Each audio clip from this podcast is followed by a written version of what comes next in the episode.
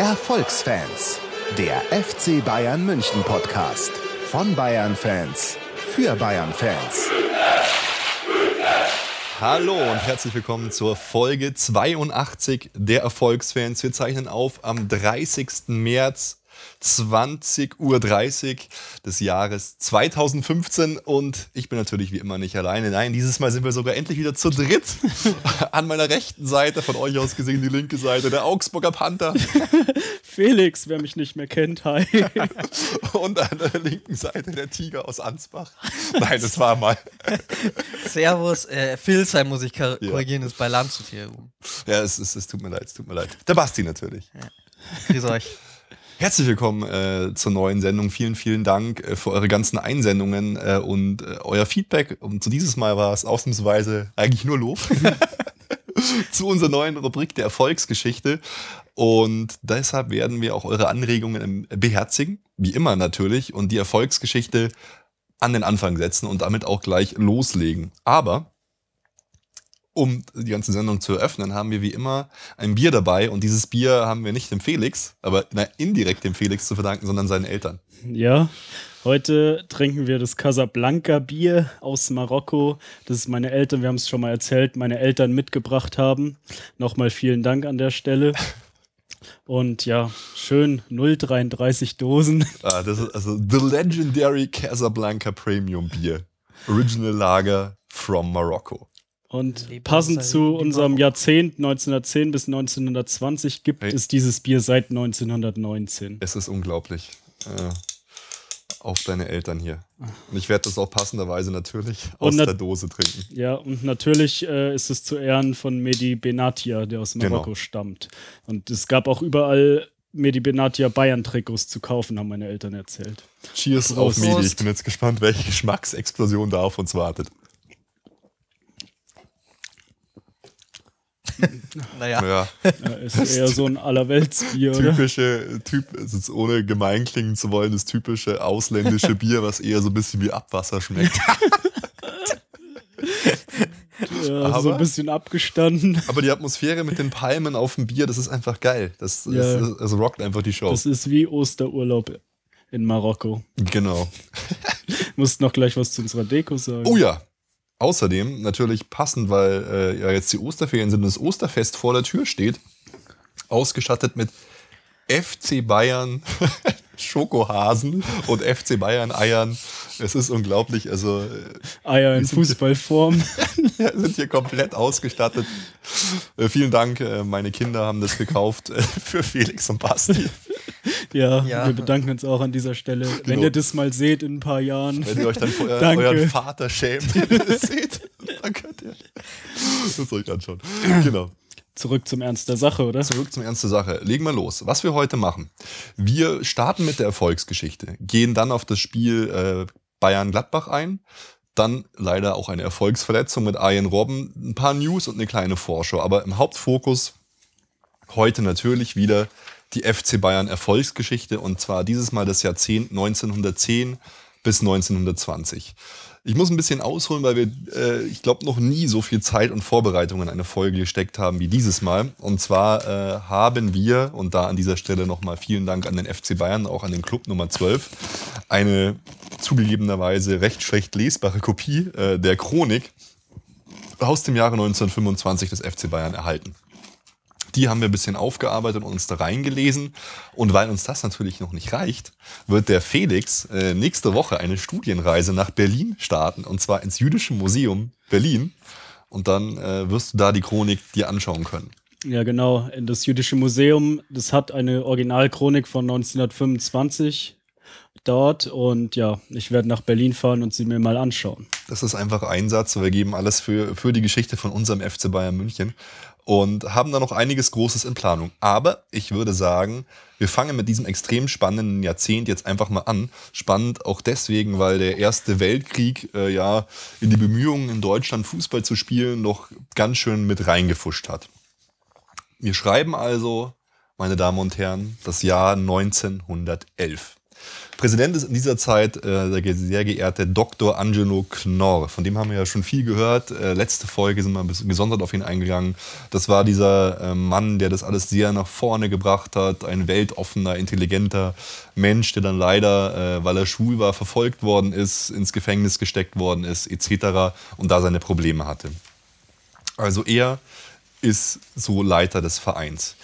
Hans Tusch hat den Sportausschuss geleitet und Siegfried Herrmann, der sich übrigens auch verantwortlich zeigt für etliches Liedgut und auch äh, für diese Chronik, war Jugendleiter und damit unter anderem einer der Hauptverantwortlichen äh, für den Erfolg des FC Bayern.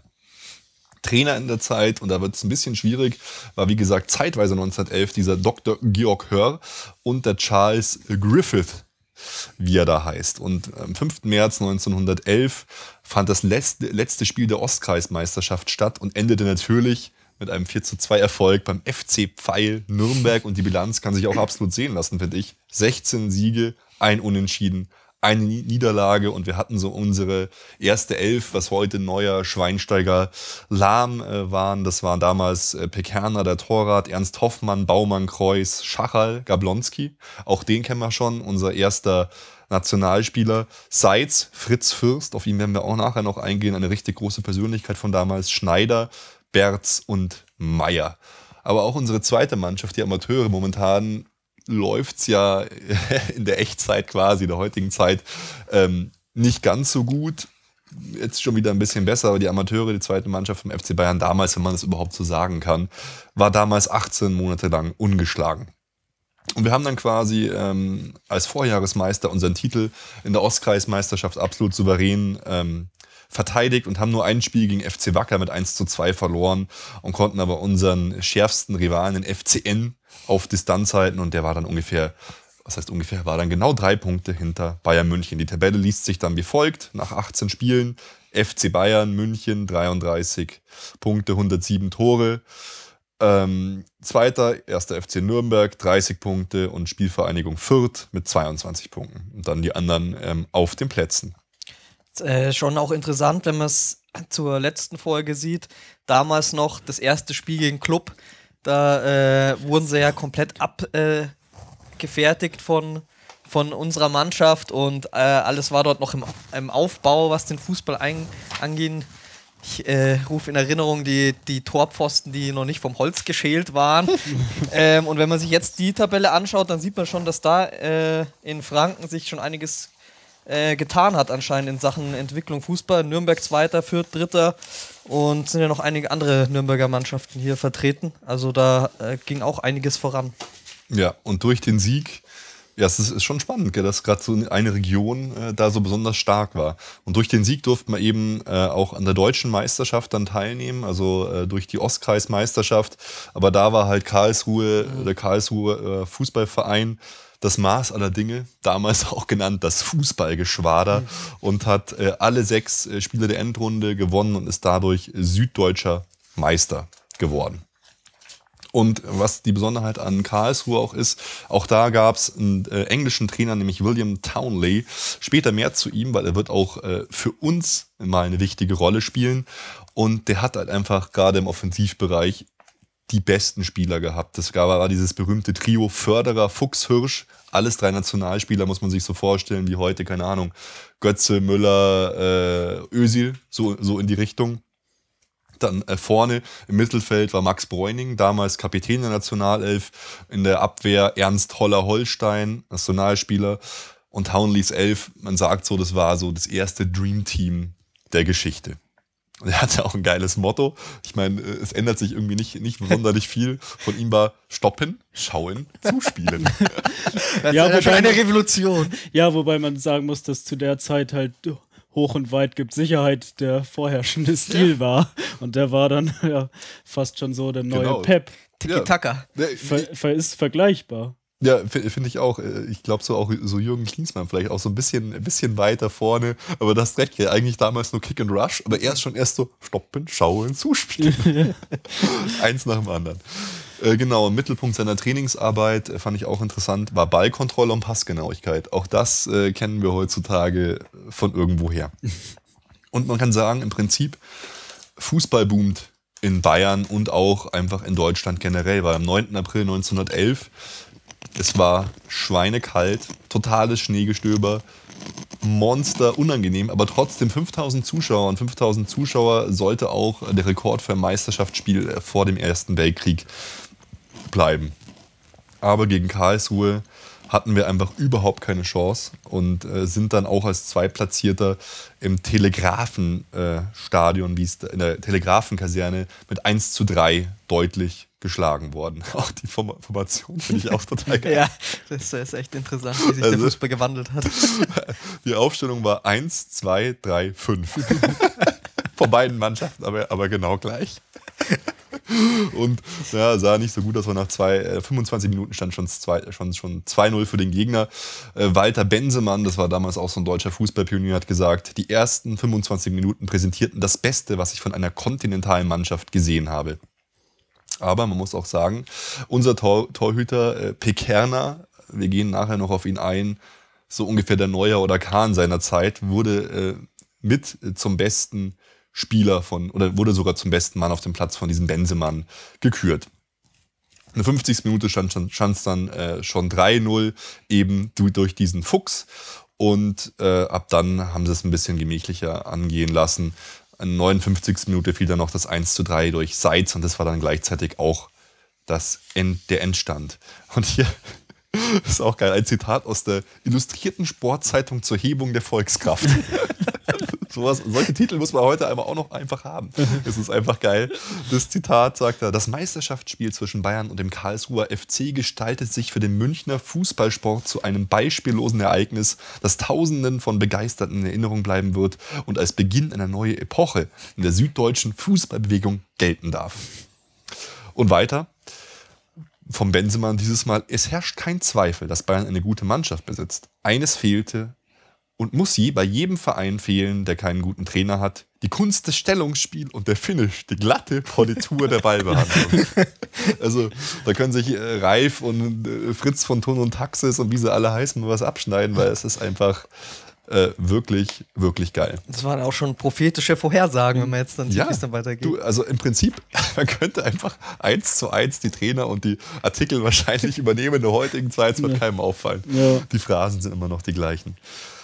Ähm, und durch den enormen Erfolg, gerade mit den 5000 Zuschauern, ich meine, 5000 Zuschauer damalige Zeit, muss man sich vorstellen, ist schon ganz schön krass. Das war heute vor 100 Jahren im Prinzip.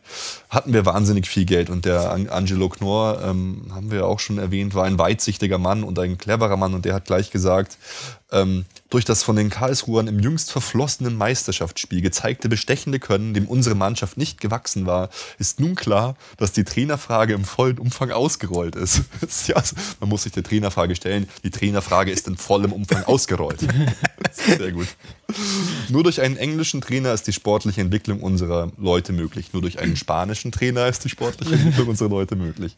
Nee, genau. Aber er hat halt damals schon gesehen, wir haben hier ähm, das äh, Potenzial oder, oder die, das Know-how nicht im Land und wir müssen uns das Potenzial und das Know-how einfach von außen holen. Ja, da kam ja die Frage auf, ob das Geld aus den Zuschauereinnahmen in ein neues Stadion bzw. in eine Tribüne investiert werden soll mhm. oder ob man eben einen englischen Trainer holt, um den Fußball voranzubringen. Und ja, der Dr. Angelo Knorr hat dann eben dafür plädiert, einen Trainer einzustellen, mhm. was sich ja dann auch für richtig äh, herausgestellt, herausgestellt hat. Ja, ja, absolut. Und so äh, wurde Charles Griffith 1911 ähm, erster Profitrainer äh, beim FC Bayern. Obwohl es tatsächlich äh, auch etliche Mahner gab. Zum Beispiel hat halt auch der äh, Herr Knorr gesagt, wir haben nicht die geringste Sicherheit, dass die Hochflut des Publikums der letzten drei Spieltage anhalten wird. Man muss sich einfach darüber im Klaren sein, dass gute Trainer nicht im Überfluss vorhanden seien und man bei einem übereilten Engagement ebenso traurige Erfahrungen wie macht wie Pforzheim oder wie Mannheimer Union. Und da war es halt so, dass also, das las sich so, als wären diese englischen Trainer einfach nur zum Saufen rübergekommen. da, da hieß es so, die Trainer haben die Spiele verschlafen, haben an Spielfeldrand gesoffen, waren einfach jeden Abend in den, in den Wirtshäusern zu Gast und äh, ja. Ihr müsst dir vorstellen, die sind zum ersten Mal nach Deutschland gekommen, ja. hier gab es zum ersten Mal vernünftiges Bier. Ja, die haben die Masks gesehen und haben einfach äh, gedacht, wow, das ist ja geil. Die sind mehr durch regelmäßige Wirtshausbesuche und übermäßigen Alkoholkonsum in Erscheinung getreten als sich durch Vermittlung des taktischen und spielerischen Fußballrüstzeugs. Und deshalb ähm, ist auch in der Chronik dann zu lesen, die allererste Forderung lautet, kauf nicht die Katze im Sack. Und deshalb ähm, haben es dann so gemacht, dass dieser Trainer Charles Griffith äh, eine Woche Probezeit quasi hat, um Probetraining Das machen wäre doch mal eine Idee auch Ja. äh, für heute, oder? Man, die Trainer erstmal auf Probe einstellen. Ja, eine Woche, dann weiß man richtig viel. ja, der HSV, der konnte die Trainer so probeweise auf einen Monat einstellen, dann wäre es eh so der normale Wechsel zwischen, zwischen den Trainern. Ähm, naja, aber auf jeden Fall hat Charles äh, alle überzeugt und es hat geklappt. Und am 16. August hat die außerordentliche Mitgliederversammlung die Anstellung des ersten hauptamtlichen Trainers beim FC Bayern akzeptiert und der Charles Griffith wurde eingestellt. Und der, äh, muss man sagen, ist so ein bisschen, ein bisschen in die Bayern-Mannschaft getreten wie damals Felix Magath. Er hat einfach mal alles auf den Kopf gestellt, was auch zu richtig großen Problemen geführt hat. Er hat zum Beispiel eingeführt, ja, ab sofort wöchentlich fünf Trainingseinheiten täglich um 16 Uhr. Für die berufstätigen Spieler immerhin so nett, gab es 19 Uhr Dienstag und Donnerstag Alternativtermine. Bis jetzt haben die zweimal die Woche zu einem Trainingskick trainiert quasi. Das war alles. Und da musste ich jetzt halt äh, ein bisschen an Felix Magath denken. Neue, neue Methoden. Steigerungsläufe bis zu 800 Meter. Dauermärsch über mehrere Stunden bei jeden Witterung. Übung mit Hanteln, turnerische Einheiten an Ringen und am Barren. Ich meine, also da ist der Medizinball irgendwie nicht so wirklich weit weg, oder? Also, Wenn es den damals schon gab, dann war er Also- sicher im Einsatz. das war Stahlball damals. Medizinball ist ja was für Weichlinge. Na, auf jeden Fall, ähm, die ersten Methoden, die haben einfach Früchte getragen, weil die ersten drei Matches 1911, 1912, man hat gewonnen mit einem Torverhältnis von 15 zu 0, aber es hat gewaltig rumort. Das war quasi der Aufstand, das war FC Hollywood, weil die älteren Spieler haben gesagt, nee, das machen sie nicht mit, sie können sich damit nicht komplett auf, sie wollen sich nicht komplett auf den Fußball ähm, konzentrieren, sie wollen die neuen Trainingsmethoden nicht akzeptieren.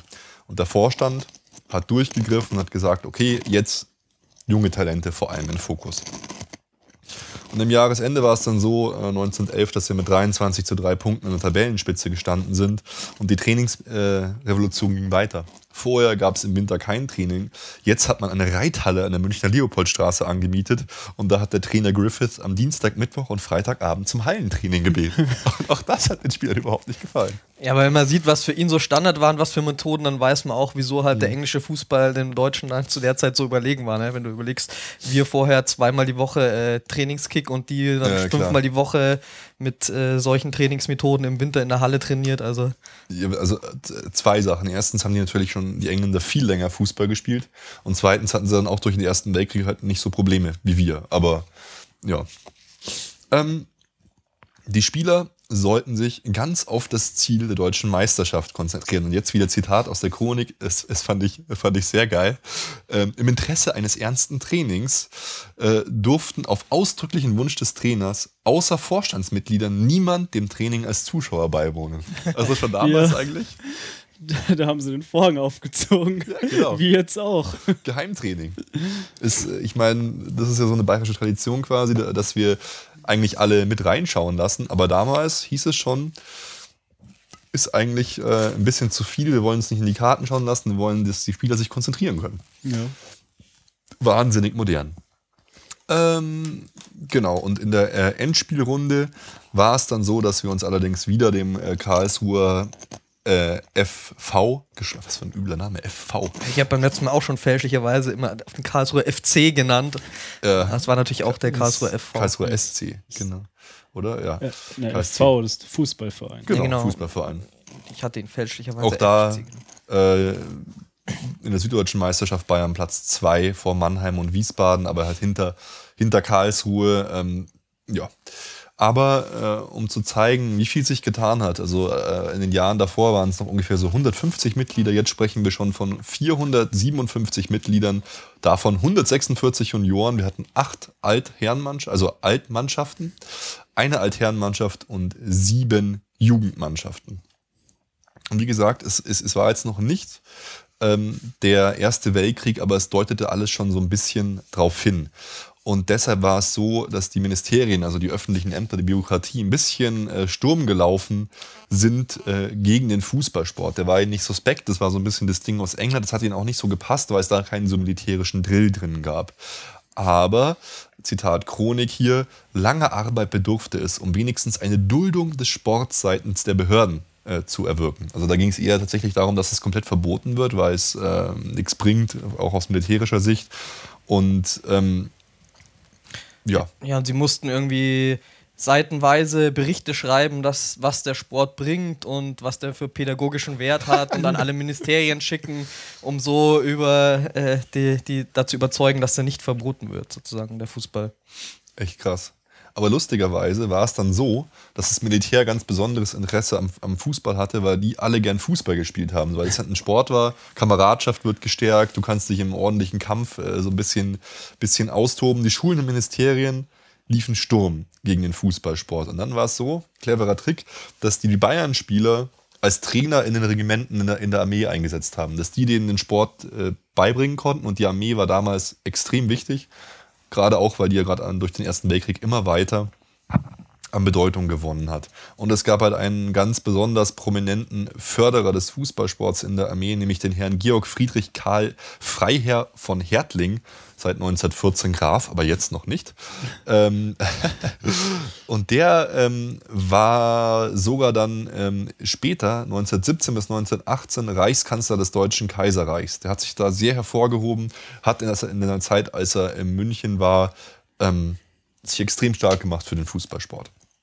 Und die Bilanz 1910, 1911 kann sich sehen lassen. Das ist eigentlich ähnlich wie jetzt, bloß dass wir mal locker flockig die das Torverhältnis von 100 geknackt haben. Wir haben 36 Spiele gehabt, 28 gewonnen, ein Unentschieden, 7 verloren, 179 zu 65 Toren. Höchster Sieg 12 zu 0 gegen FC Norris Nürnberg, höchste Niederlage 1 zu 8 gegen Karlsbad. Da waren aber allerdings nur vier Mann aus der ersten Mannschaft. Der Rest wurde aufgefüllt aus Jugendmannschaften und der zweiten Mannschaft. Und unser Titel natürlich, Bayern wurde Ostkreismeister. Ähm, 1910, 1911. Unser Spielführer damals Hoffmann Hans. Um das Ganze ein bisschen in Kontext zu setzen, ähm, vom, vom Ersten Weltkrieg, es ging noch nicht los, aber es rumorte schon ähm, gewaltig. Man hatte schon mehrmals in Betracht gezogen, äh, Blitzschläge zu führen gegen Frankreich, gegen Großbritannien. Äh, aber man hat es dann doch nicht getan. Aber die Zeichen stehen schon damals, ich sag mal, auf Sturm. Ja. Und jetzt gebe ich ab an den Basti. Ähm, ja, ich werde jetzt ein bisschen auf äh, Spieler eingehen, die äh, in der Zeit äh, besonders herausgestochen haben, die auch schon genannt wurden. Auch schon in der letzten Folge, den äh, Ludwig Hofmeister hatten wir da schon angesprochen, war eigentlich unser äh, erster Spieler, der dann später auch Nationalspieler äh, wurde. Ein Torhüter, 1887 in Sünchen geboren, das ist bei Regensburg. Ähm, ähm, bis zum 3. Oktober 1959 hat er gelebt, ähm, war ein Kaufmann äh, und hat von 1910, ähm, 1911, äh, nee, 1900, äh, 1905 bis 1906 Nee, 1905 bis 1913, so jetzt, nach, nach dem dritten Anlauf hat es geklappt. Kein Stress. Ähm, beim FC Bayern als Torhüter gespielt. 1910, 1911 hat er eben die Ostkreismeisterschaft, die schon angesprochen wurde, gewonnen. Ähm, nachdem der Karl Pekana 1911 verpflichtet wurde, äh, wurde er dann äh, leider ein bisschen verdrängt, weil der, wie auch schon angesprochen, einer der Torhüter äh, dieser Zeit war, eben vom Ruben ja mit Manuel Neuer oder Oliver Kahn verglichen. Ähm, verließ dann den Verein 1913, hat dann nochmal bei den äh, Stuttgarter Kickers gespielt bis 1914. Ähm, 1920 bis 1922 ist er nochmal zum FC Bayern zurückgekehrt und hat dann seine Karriere endgültig beendet. Ähm, wir haben auch äh, zwei äh, ganz nette Fotos von ihm äh, aufgetrieben. Die werden wir äh, nachher auch posten. Einmal hier schön in Aktion beim Ball halten und dann mit, äh, ja, mit so einer Ehrung, einen Ehrenkranz äh, hat er da in der Hand. Kann jetzt leider nicht genau äh, lesen, auch nicht, für, was wa für was der ist. Ob das vielleicht damals von der Ostkreismeisterschaft war. Aber sieht auch schon wieder sehr cool aus, der Ja, Typ, gell? auf jeden Fall. Aber auch man sieht hier ohne Handschuhe. Das waren einfach noch die eisenharten Fußballerjahre. Und äh, auf dem Fußballplatz war nicht mehr viel Gras, oder wie das da ausschaut, im Strafraum. Ähm, genau. Sein äh, erstes Länderspiel hat er am 17. November 1912 äh, in Leipzig gegen die Niederlande bestritten. Das ging äh, 2 zu 3 verloren. Ähm, Im Verein damals, wie gesagt, äh, ist er schon in den Hintergrund getreten, äh, weil der Herr Pekanas da äh, sich den Stammplatz erkämpft hat. Ähm, 1914 hat er dann nochmal sein zweites Länderspiel gegen die Niederlande in Amsterdam bestritten. Das ging 4 zu 4 unentschieden aus. Ähm, ja, äh, er hatte einen Bruder, der auch beim FC Bayern gespielt hat. Ähm, von dem haben wir jetzt aber allerdings nicht so viel Informationen irgendwie äh, finden können. War wohl auch eher dann in Schatten seines Bruders, der Nationalspieler war und so erfolgreich. Ähm, der, Ich wie hier Tobi und Basti Schweinsteiger. genau. Ähm, ja, der, den zweiten äh, Spieler, den wir da noch herausheben, äh, ist der Fritz Fürst äh, von 1891 äh, bis 1954. Das war ein äh, Münchner ähm, Mittelstürmer, ebenso wie sein Bruder Max Fürst. Ähm, hat seine Karriere bei Bavaria München äh, begonnen, wechselte später zur Münchner Turnerschaft und schließlich dann zum FC Bayern, wo er von 1909 bis 1914 gespielt hat. Ähm, er bestritt am 13, drei- 18. Mai 1913 äh, in Freiburg sein einziges Länderspiel der Nationalmannschaft gegen die Schweiz. Äh, da haben wir 1 zu 2 verloren Mein und Mann. war eben einer von drei äh, Nationalspielern beim FC Bayern vor dem Ersten Weltkrieg. Das, das Bild von ihm, die anderen Bilder, die man so sieht, sind ja immer so, finde ich, re rechte Mannsbilder mit Bart und allem. Er sieht da eher ein bisschen so aus wie, äh, wie so ein Bubi, finde ich, im Vergleich zu den anderen, äh, die wir da immer haben. Aber da sieht man wenigstens mal äh, hier äh, das Logo tatsächlich von damals auch richtig gut. Ja, und was glaub- hat, Wobei man, Oder wie ist es? Das ist schon Münchner ja. MSC steht da halt jetzt noch. Mhm. Münchner Sportclub. Genau, die Logos, da werden wir auch nochmal genau drauf eingehen. ja, und wo du sagst, der sieht so jung aus, der ist natürlich auch schon mit 18 zum Bayern gekommen und war dann bis fünf Jahre da, bis 23, der war halt schon auch recht jung. Ja, stimmt. Aber ja, schaut schon aus wie so ein Bubi. Aber ordentlich frisiert. Ja, natürlich. Adretter Scheitel. Und mit Autogramm, oder? Ja, das, ist, das war schon Das, richtig äh, modern Das, damals. war- das war die erste Fritz Autogrammkarte.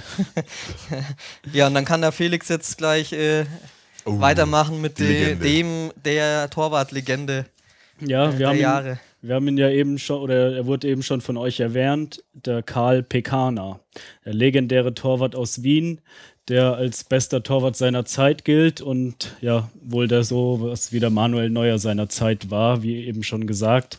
Der deutsche Reichstrainer Otto Nerz hat ihn mal als den besten Torhüter seiner Zeit äh, benannt.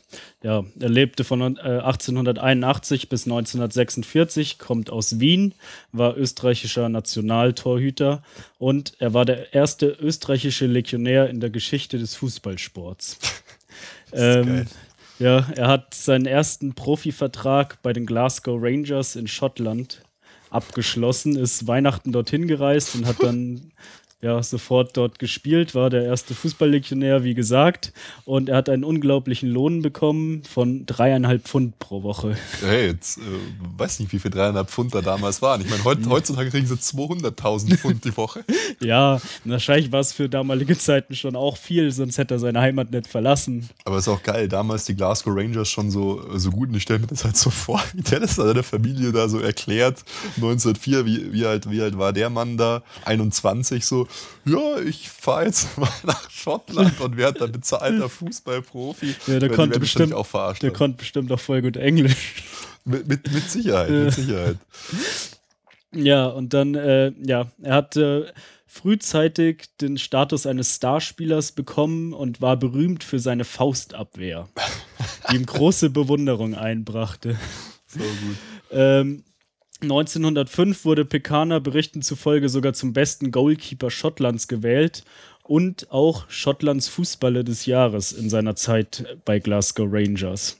Krass, dass die da damals ein Legionär, weil ich habe auch gelesen, das war auch einer der ersten in Glasgow, überhaupt zu sowas wählen. Ja, Hätte ich irgendwie nicht gedacht. Ich hätte gedacht, da gibt es mehr so Ressentiments. ja. Naja, er hat es geschafft durch seine Weltklasse-Faustabwehr. das war wahrscheinlich damals so was Neues wie heutzutage hier das Ist Spiel raus. von Manuel Neuer. Ja, genau. Er ist nicht auf der Linie kleben geblieben, sondern ist rausgegangen, ja. Äh, 1917 ist, äh, 1907, Entschuldigung, ist er dann zum FC Wacker München gewechselt und 1910 wechselte er nicht zuletzt aufgrund nicht unerheblicher Zahlungen zum südbayerischen Meister FC Bayern. Es soll also viel Geld geflossen sein, obwohl natürlich eigentlich nur Amateure spielen durften zu dieser Zeit. Ähm, zudem hat er auch eine Stelle bei in einem Sportartikelfachgeschäft bekommen.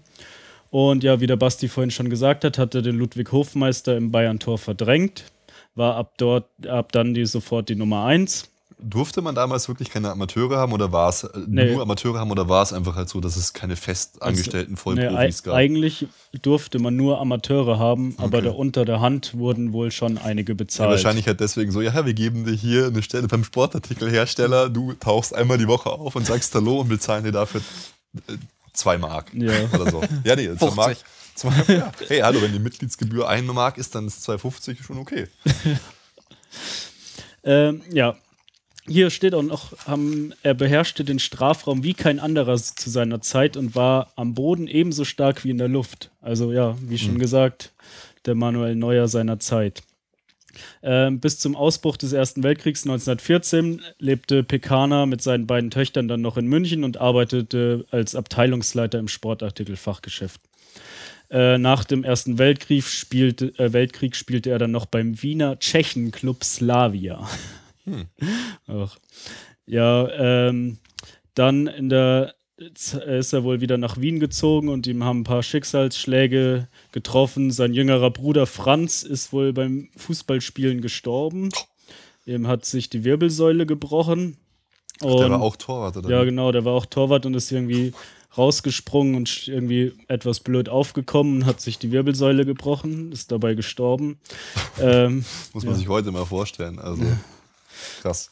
ja, dann 1926 äh, war dann der nächste Schicksalsschlag. Er hat den Schlagans Schlaganfall erlitten und war halbseitig gelähmt und äh, saß dann im Rollstuhl. Und 1946 ist er dann schließlich vollkommen vereinsamt und von der Öffentlichkeit vergessen in Wien gestorben.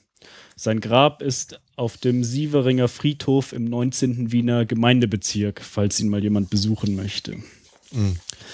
Das war auch so, ist auch so eine Initiative wieder von Fußballfans dort. Das ähm, waren, ich weiß nicht, der hat auch mal irgendwas zu tun gehabt mit Austria Wien oder so. Und die Fans kümmern sich da auch ähm, First, ja, oder, oder ja, irgendwie so. ja, First Vienna wie FC hat er mal gespielt. Ja, genau. Und ich glaube, die sind Und dann das ist vielleicht der, so. der Vorgängerverein. Und auch die kümmern sich da um das Grab und haben das Grab auch ausfindig gemacht und haben das fotografiert. Können wir auch ein Bild posten. Ja. Genau. Ähm, und dann haben wir noch eine besondere Person, die wir auch schon vorhin erwähnt haben, der Charles Griffith, äh, der ja, wie schon erwähnt, große Erfolge und Umbrüche bei den Bayern eingeleitet hat. Ähm, doch dann ist natürlich ein Desaster passiert. Nach dem äh, Sag, sagst du das so ironisch?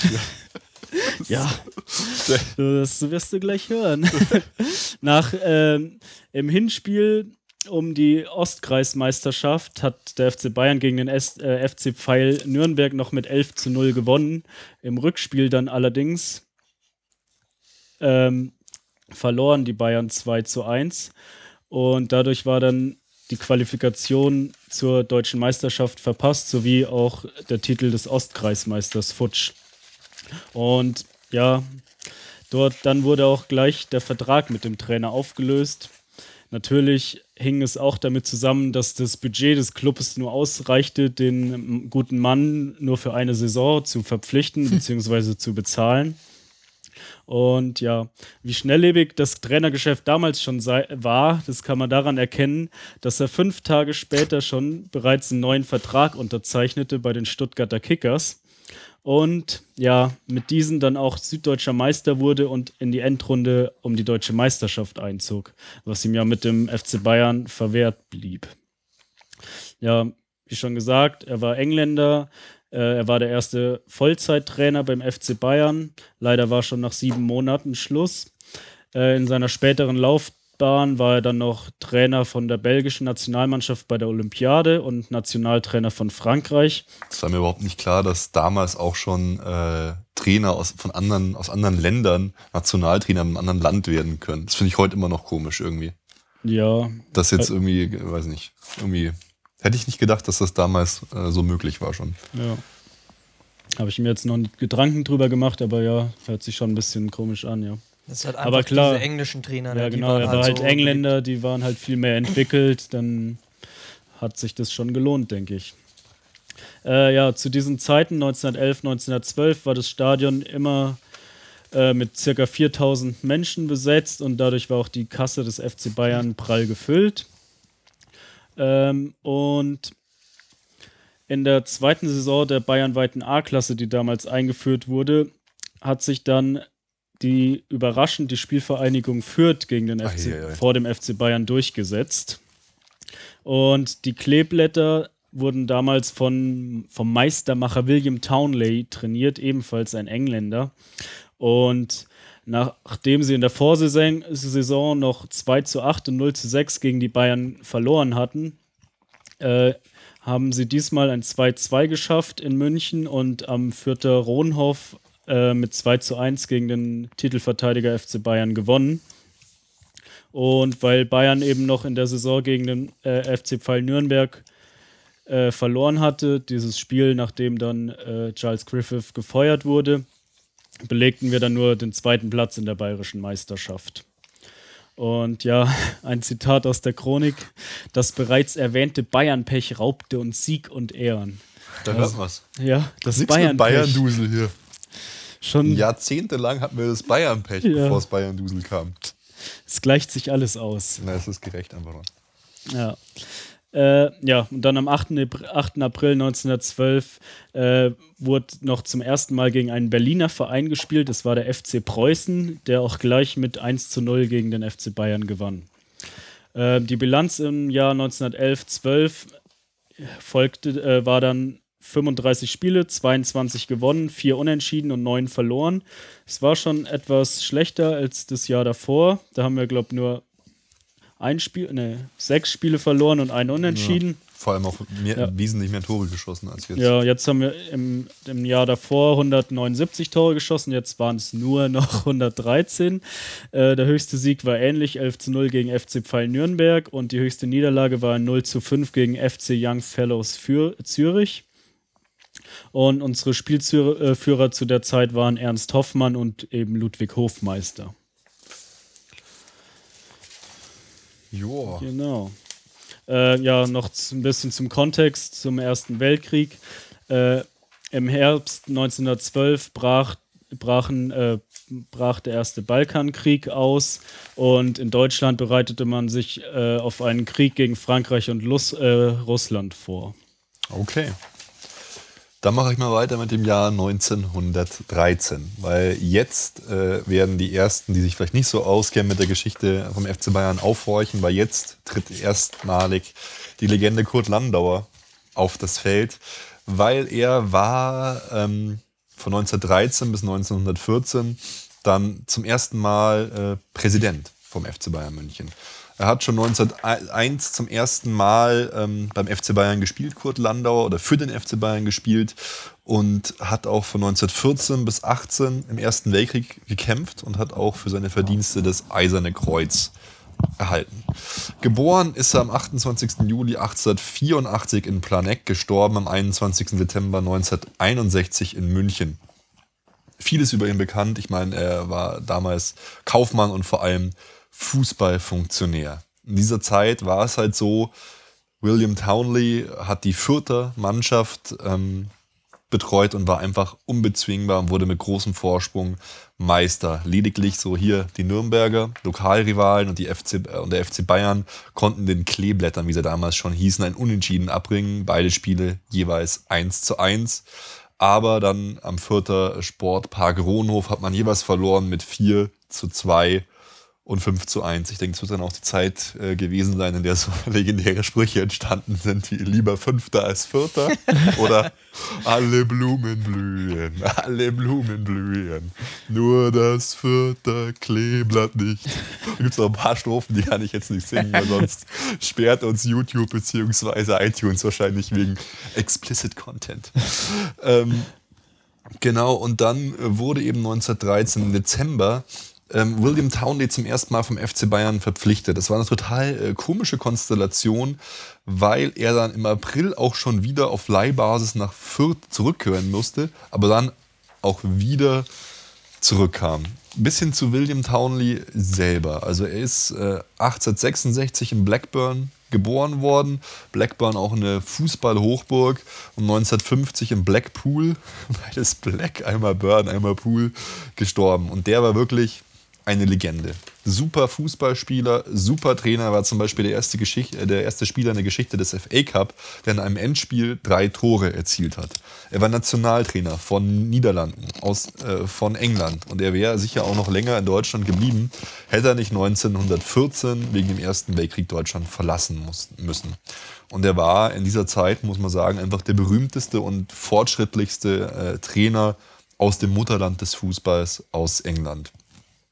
Und er hat ja, mit Fürth vorher riesige Erfolge gefeiert. Er wurde nämlich 1910 und 1914, also wie man sieht, danach war er auch nochmal Trainer von Fürth, deutscher Meister mit Fürth. Und am 12. Mai äh, 1913, auch eingefädelt unter anderem äh, von, äh, von ihm, gab es ein Spiel gegen Middlesbrough. Das Ergebnis war 1 zu 9 und die Chronik berichtet folgendes über das Spiel. Das Spiel gegen die Münchner Mannschaft hat alle Zweifel über die Vollkommenheit des Spiels verscheucht. Was in unserer Besprechung über die Feinheiten des englischen Fußballspiels, über die nuancenreiche Behandlung des Balles durch diese Spieler gesagt worden ist, wurde übertroffen durch das Spiel selbst und durch das gezeigte Können. Es ist einfach ist eine Ode an den Fußball, was die damals immer erzählt haben. Ähm, der FC Bayern wächst, kann man einfach sagen. Es gab jetzt schon neun erwachsene Mannschaften. Man war, stand damals 1913 der größte Verein in München. Aber man befand sich im harten Wettbewerb gegen die anderen Sportarten, die teilweise gerade von den Ministerien stark favorisiert worden sind. Und deshalb hat man auch gerade um diese Sache ähm, mit äh, dem Militär und dem größeren Einfluss des Militärs auf den Sport entgegenzuwirken, jetzt für die Jugend Pflichtfächer eingeführt, nämlich Schwimmen, Wandern, Leichtathletik. Zitat Chronik, nur so konnte man der Konkurrenz der staatlich unterstützten Wehrkraftbewegung etwas Gleichwertiges bieten. Hintergrund war damals, die Junioren, die Fußballer und die Sportler sollten einfach schon auf den Ersten Weltkrieg vorbereitet werden. Und Ende des Jahres haben wir schon 500 Mitglieder, 12 Mannschaften und 20 Juniorenteams. Also richtig, richtig groß. Gereicht hat es allerdings nur für den zweiten Platz in der bayerischen Meisterschaft. Jetzt, ja, sieht man schon, es wurde ein bisschen weniger gespielt und es lief auch nicht mehr so gut. 1912, 1913 die Bilanz 32 Spiele, 13 gewonnen, 8 unentschieden, 11 verloren, 66 zu 73 äh, Tore, negatives Torverhältnis, zum ersten Mal unter 100 Tore und zwar weit unter 100 Tore geschossen. ja. Höchster Sieg äh, 5 zu 0 gegen VfB Stuttgart gab es damals auch schon. Die höchste Niederlage eben das 1 zu 9 gegen Middlesbrough. Das finde ich auch immer interessant. Das ist, hat man ja vorhin jetzt Middlesbrough, vorher war ja da äh, gegen Zürich, dass man doch schon auch regelmäßig einfach äh, internationale Spiele hatte. Also, ja. Cool. Vor allem die Reisen muss man sich vorstellen. Ja. Ich meine, die sind nicht geflogen damals in, äh, mit einem Zug oder mit einem Schiff dann erstmal dahergekommen. Spielführer damals Ludwig Hofmeister der bereits schon erwähnte. Ja, es war, es war auch äh, die Zeit, um das wieder in Kontext zu rücken, äh, des Zweiten Balkankrieges. Äh, ähm, Serbien ist dann äh, aus, aus dem Sieger der Balkankriege hervorgegangen, aber die Zeichen in Europa standen einfach jetzt schon auf Krieg. Mein Gott, man muss so viel reden. Felix, du kannst mir eigentlich schon mal das zweite Bier hier aufmachen. Das 033 Casablanca, the Legendary Premium Bier. Ist bei mir einfach schon von vielen Reden verbraucht worden. Bevor wir es vergessen, können wir es ja gleich mal bewerten zwischendurch. Mei, das sind jetzt hier. Also, ich finde es nicht schlimm. Ich finde es, also jetzt, jetzt am Ende schmeckt es mir ganz gut. Ich gebe ihm einfach auch, auch wegen den Palmen auf dem Cover und ähm, weil ich gerade so gut drauf bin, drei Punkte. Basti? Das sind die Sympathiepunkte. Äh, Ich gebe zwei Punkte, weil äh, ich finde die Palmen auch toll, aber ich bewerte jetzt mal nur den Geschmack. Ich finde die Palmen auch toll. Also ich fand es jetzt auch nicht so schlecht. Äh, Ich gebe ihm auch drei Punkte.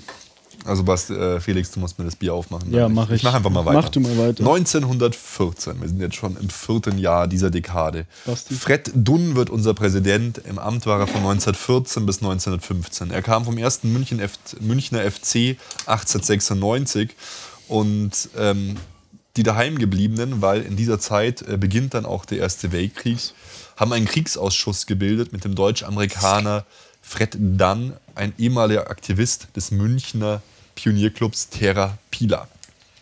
1914 wurde äh, FC Bayern nur äh, Fünfter in der bayerischen Meisterschaft. 14 Spiele nur noch, sechs gewonnen, drei unentschieden, fünf verloren, äh, insgesamt 15 von 13 Punkten. Und, ich habe es schon gesagt, es war einfach Kriegsbeginn.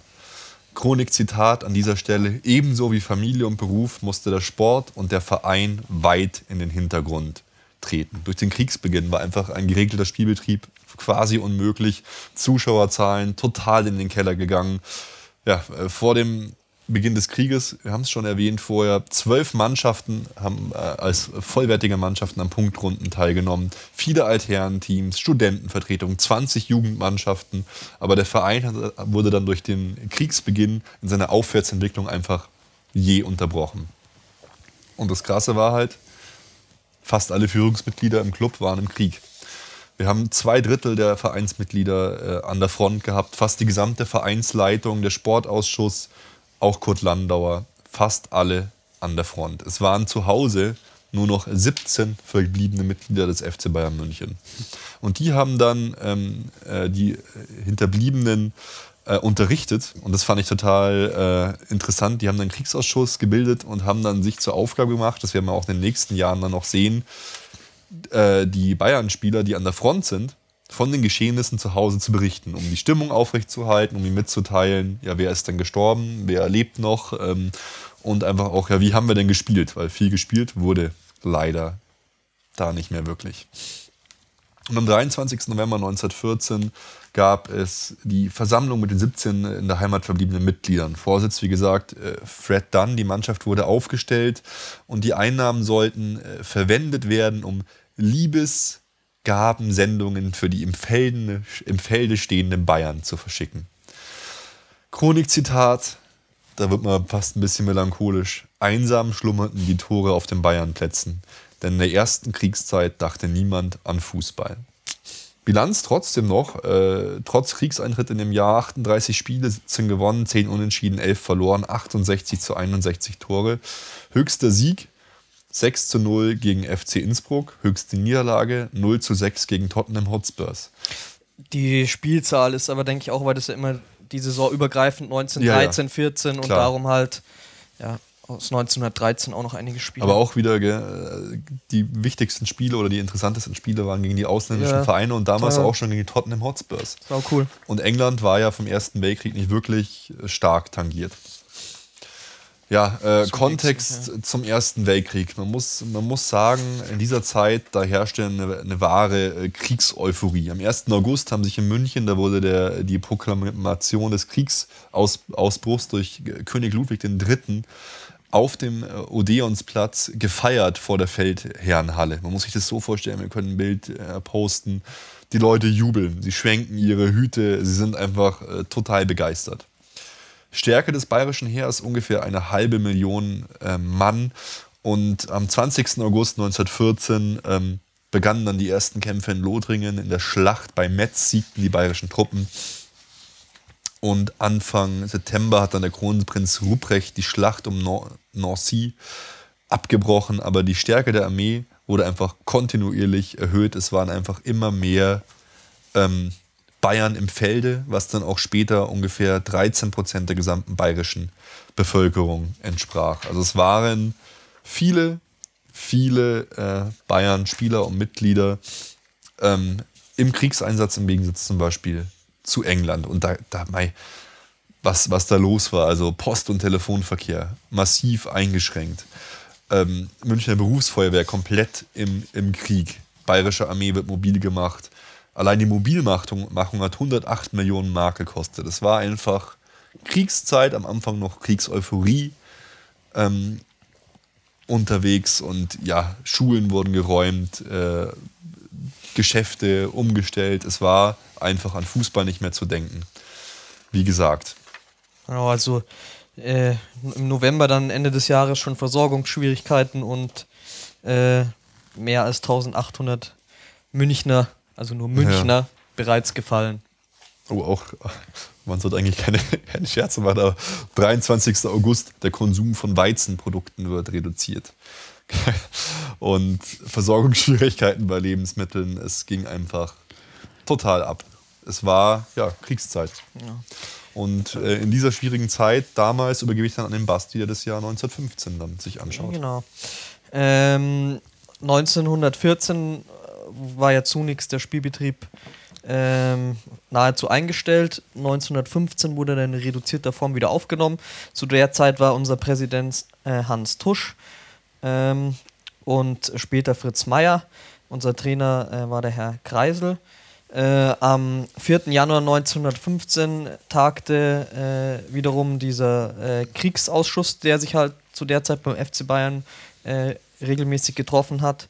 Der Hans Tusch, der allgemein, merkt man, wird immer wieder erwähnt, hatte eine sehr tragende Rolle gespielt, äh, was die Organisation während der Kriegszeit mhm. beim FC Bayern äh, angegangen hat und hat da die Leitung übernommen. Und ähm, es wurde zu der Tra Zeit dann ein Vertrag entworfen, dass Mitglieder vom ASC während der Kriegszeit beim FC Bayern spielen können, weil die selber halt nicht mehr genug Leute hatten. Ähm, gleichzeitig wurde aber festgehalten, sobald der Krieg zu Ende ist, können die dann wieder äh, für ihren eigenen Verein spielen. Ähm, am 7. Januar 1915 hat das erste Spiel im Krieg der Kriegself gegen den FC Armin stattgefunden. Das hat man 6 zu 0 gewonnen. Ähm, trotz dieses Krieges, das ist auch, was mich so immer da sehr mhm. erstaunt hat in den ganzen Recherchen, dass für, meine, für mein Verständnis aber eigentlich trotzdem noch sehr viel in den Vereinen stattgefunden hat. Zum Beispiel, was auch ein Zitat aus der Chronik ist, Anfang des Jahres 1915 lebte ein zum Teil lebhafter äh, Jugendbetrieb bei den Münchner Vereinen auf. Mhm. Also ich, ich habe es mir so vorgestellt, die die Erwachsenen waren ja größtenteils wahrscheinlich eingezogen und im Krieg und die Jugend, die dann zu Hause geblieben war, sozusagen, mhm. wurde in diese äh, äh, Jugend, bildeten diese Jugendmannschaften. Also es gab dann zwei Jugendmannschaften bei uns. Und am 3. Äh, Februar hat die erste Mitgliederversammlung äh, während des Kriegs stattgefunden. Also das war nochmal was anderes als dieser Kriegsausschuss. Ja. Ähm, zu der Zeit gab es 20 Mitglieder und von diesen 20 Mitgliedern haben dann auch äh, über die Hälfte ein Amt bekleidet. Also zwölf Stück haben äh, irgendeine Funktion wie Kassenwart, krass, krass, Protokollführer, äh, Vorsitz, stellvertretender Vorsitz äh, und so weiter übernommen. Und ähm, der erste äh, Feldpostbrief im Februar äh, meldet den 6-0-Sieg ähm, und einen äh, eine Niederlage gegen, den, gegen Ingolstadt mit 2 zu 3. Diese Feldpostbriefe äh, waren auch so irgendwie, es ging so aus der Chronik heraus, also mhm. da wurden die sehr hervorgehoben, dass das in der Zeit so eine der wirklich sehr wichtigen Aufgaben des Vereins war, da so ja. die Verbindung herzustellen zwischen den daheimgebliebenen und den an der Front oder im Feld äh, kämpfenden Mitgliedern vom FC Bayern. Und man hat auch dann geschaut, dass man Spenden auf die Beine stellt und so weiter, um das zu finanzieren und hat da eigentlich schon große äh, Mühen reingesteckt. Ähm, der dritte Feldpostbrief im Mai, auch ein Zitat aus der Chronik. Neben der für alle Mitglieder erfreulichen Tatsache, dass es bei der FA Bayern zu Hause noch immer Liebe zum Sport gab, musste manch, manche schmerzlich empfundene Todesnachricht zur Kenntnis der Mitgliedschaft gebracht werden. Ähm, wie schon gesagt, natürlich im Krieg äh, sind da einige Ja, das, gefallen. ist, das ist krass, aber das Vereinsleben oder die Zusammengehörigkeit wurde halt trotzdem mit solchen Maßnahmen aufrechterhalten. Ich kann mir auch vorstellen, also klar kann ich das neu beurteilen, aber dass es dir halt auch so ein bisschen Hoffnung gibt, dass du weißt, ja, äh, die Freunde zu Hause, denen geht's entweder gut, aber der, der oder halt Mhm. schlecht.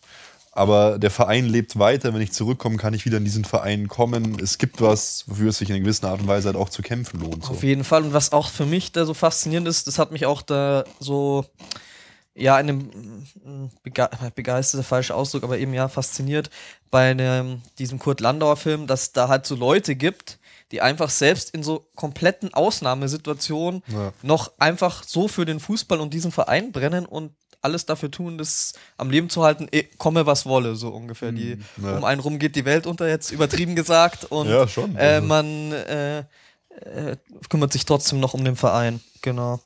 Ähm, später wurden diese Fel also die Feldpostbriefe waren die ersten ähm, Mittel des Kontakts. Später hat man eine richtige Kriegsnachrichten ins Leben gerufen. Ähm, und äh, Ende November siegte die Kriegself äh, mit 2 zu 0 gegen den TSV 1860 München und man sicherte sich damit die Gau-Kriegsmeisterschaft. Also selbst im Krieg gab es noch Meisterschaften, wobei die natürlich lang nicht mehr den Umfang hatten, wie das in den Vorjahren waren, was die Beteiligung von Ma Mannschaften anging. Naja, drei Spiele gab's. Man könnte jetzt äh, natürlich sagen, Hauptsache 60 geschlagen. Ähm, am, und selbst am zweiten Weihnachtsfeiertag äh, gab es ein Spiel, das allerdings äh, Boxing Day. ja, das sollte man wieder einführen. Nein, ich finde schon ganz gut. das allerdings vorzeitig äh, beendet wurde bei einem äh, Stand von 0 zu 2 wegen des teilweise unfairen Kampfes. ähm, ja, die Bilanz 1914, 15, also hier sieht man das erstmal wirklich, äh, dass der, was der Krieg für Auswirkungen hat. Es gab, wie der Ruben schon gesagt hat, drei Spiele. Zwei davon hat man gewonnen, eins verloren, Torbilanz 10 zu 4. Sieg 6 zu 0 gegen FC Arminia München. Die 2 zu 3 Niederlage gegen Ingol- Ingolstadt, beide ja schon erwähnt in den äh, ersten Feldpostbrief. Und das dritte Spiel gegen den MTV München, das hat man mit 2 zu 1 gewonnen. Ist auch geil, dass du wie sonst immer aufgeschrieben hast, höchster Sieg, höchste Niederlage und da drittes Spiel. Copy-Paste. Krass. ähm, ja, da, da habe ich das dritte Spiel aufgenommen, weil dann konnte man alle Spiele äh, Ja. erwähnen. Ähm, genau. Die Lebensmittelpreise waren zu der Zeit schon um 31 Prozent gestiegen. Äh, und am 15. Juni 1915 beim Sportfest der Hamburger Leichtathletik äh, wird Handgranatenwerfen als neue Sportdisziplin eingeführt. Oh, ich glaube, da wäre ich gut. Also. Ich kann sehr weit werfen. der, äh, der, der Krieg äh, hat überall äh, seine Finger ausgestreckt. Vielleicht muss ich auch ein bisschen relativieren, was ich vorhin gesagt habe, dass England halt nicht so wirklich im Krieg involviert war. Klar, da gab es halt kein, äh, keine Grabenkämpfe in England und so, aber hier, ähm, was jetzt aufgeschrieben, 19. Januar 1915, Zeppelin-Luftschiffe greifen erstmals Großbritannien ein, äh, an. Also die haben da schon, waren involviert, aber es gab halt äh, nicht so viele Er war vielleicht ein bisschen weiter weg, aber da ist ja auch das, was ich meinte, oder ich meine, habe es noch nicht gesagt, aber auch die, Graben, die. Grabenkämpfe waren ja auch nicht in München sozusagen. Also Ja, ja, klar. die Front war nicht direkt in Ja, ja, München. Deswegen, das muss man wahrscheinlich sich auch, man denkt immer, boah, der Krieg, da kann man doch gar nichts machen, aber eben die Leute, die halt in München Ja. sind, die haben erstmal so direkt nichts äh, mitbekommen, bis die ersten Bomben auch auf München geflogen sind, sozusagen. Ja. Außer, was heißt nicht direkt mitbekommen, eben diese Hunger und so weiter haben wir schon erwähnt, aber in München selber hat kein Kampf, kein Gefecht stattgefunden, sozusagen. Dann kommen wir auch schon zum Jahr 1916. Ähm, dort 1915, 16 in der Saison wurde wieder um Punkte gespielt. Ähm, es wurde zwar noch keine Meisterschaft ausgespielt, aber trotzdem war das natürlich für die daheimgebliebenen äh, äh, äh, sehr schön, die Fußball äh, ähm, da etliche Fußballplätze bereits Kartoffeln und andere nahrhafte Dinge äh, angebaut wurden. Unser Prä äh, Präsident war damals Ernst äh, Bärmüller sowie Fritz Meyer, der dann auch äh, von 1916 bis 1919 das Amt begleitet hat. Der Trainer Kreise war gefallen und deswegen hat der Trainer Baumann von 1916 bis 17 das Amt übernommen. Zwei weitere Personen, die auch in der Chronik besondere Erwähnung finden, sind äh, der Herr Herzing und der Herr Bärmüller, äh, die sich, Zitat, um die Entwicklung des Clubs verdient gemacht haben. Ähm, dank Kriegsspenden konnte man weiter die äh, Bayern Kriegsnachrichten äh, fortführen und an die Mitglieder im Feld schicken. Ähm, das wichtigste Spiel in der Zeit fand am 3. September gegen Nürnberg statt. Gerade mal mit zwölf Mann ist man dort angereist äh, und äh, eine, eine, nette Anekdote. Berz hatte den D-Zug versäumt und trat erst in der zweiten Halbzeit ein. das wäre auch so äh, heute, was weiß ich, ein Spieler vom FC Bayern kommt erstmal in der äh, zweiten Halbzeit. Es ist zwar noch nicht so gut wie damals, als sie die äh, Spieler aus den Zuschauerreihen aufgefüllt ja. haben, das hatten wir ja auch schon in den ersten zehn Jahren, aber trotzdem noch. Das war äh, so der Mario Balotelli seiner Zeit. ja, stimmt, ja. Ach, ich wurde aufgehalten. Oder wahrscheinlich war es irgendwas total Gemeines, er konnte es sich nicht leisten oder so. Wir machen hier unsere Späße. Naja, man hat dort auf jeden Fall 0 zu 5 äh, verloren, weil, wie gesagt, die Mannschaften zu der Zeit haben die Spieler auch stark gewechselt. Viele Stammspieler waren nicht zu Hause, die früher halt tragende Rolle gespielt haben. Und deswegen hatte man nicht die, die frühere Stärke. Wobei, auch schon erwähnt, gerade Nürnberg und Fürth zu der Zeit eigentlich auch aufstrebend waren und den FC Bayern eigentlich schon überflügelt hatten, was mhm. äh, äh, die Spielstärke anging. Ähm, am 16. November fand äh, wieder mal ein Spiel gegen die Löwen statt. Ähm, Zitat, wenn das Spiel 0-0 endete, so lag das nur am Pech und an der guten Verteidigung von 1860. Da ist es wieder. Also wieder das Bayern-Pech. Genau, das berühmte Bayern-Pech. Die Geschichte muss neu geschrieben werden und dieses Bayern-Dusel, das darf zukünftig nicht mehr erwähnt werden. Ich glaube, wir müssen uns T-Shirts machen. Bayern-Pech oder, oder sowas. Hier nicht mehr Bayern-Dusel hier. Im Rückspiel, acht Tage später, gab es dann einen 2-0-Sieg und man hat sich damit die zweite Gaukriegsmeisterschaft gesichert. Ähm, zudem wurde man dann auch in der Saison 15-16 äh, Kriegsmeister in Südbayern. Ähm, zu der Zeit gab es auch schon wieder einen regen Zulauf äh, im Verein. Bei jeder Kriegsaus nahezu jeder Kriegsausschusssitzung gab es acht bis zehn Neuaufnahmen in den Verein. Und nur weil es bei den anderen Vereinen eigentlich nicht genug Mannschaften gab, hat man beim FC Bayern nicht noch weitere Mannschaften mhm. gebildet. Sonst hätte man noch eine fünfte und sechste Mannschaft zu der Zeit aufstellen können, was die Mitgliederzahlen äh, anging. Und ähm, auch der, der, die Jugendarbeit äh, hat dort, äh, wurde gut vorangetrieben. Da war auch eine nette Anekdote in der Chronik zu lesen.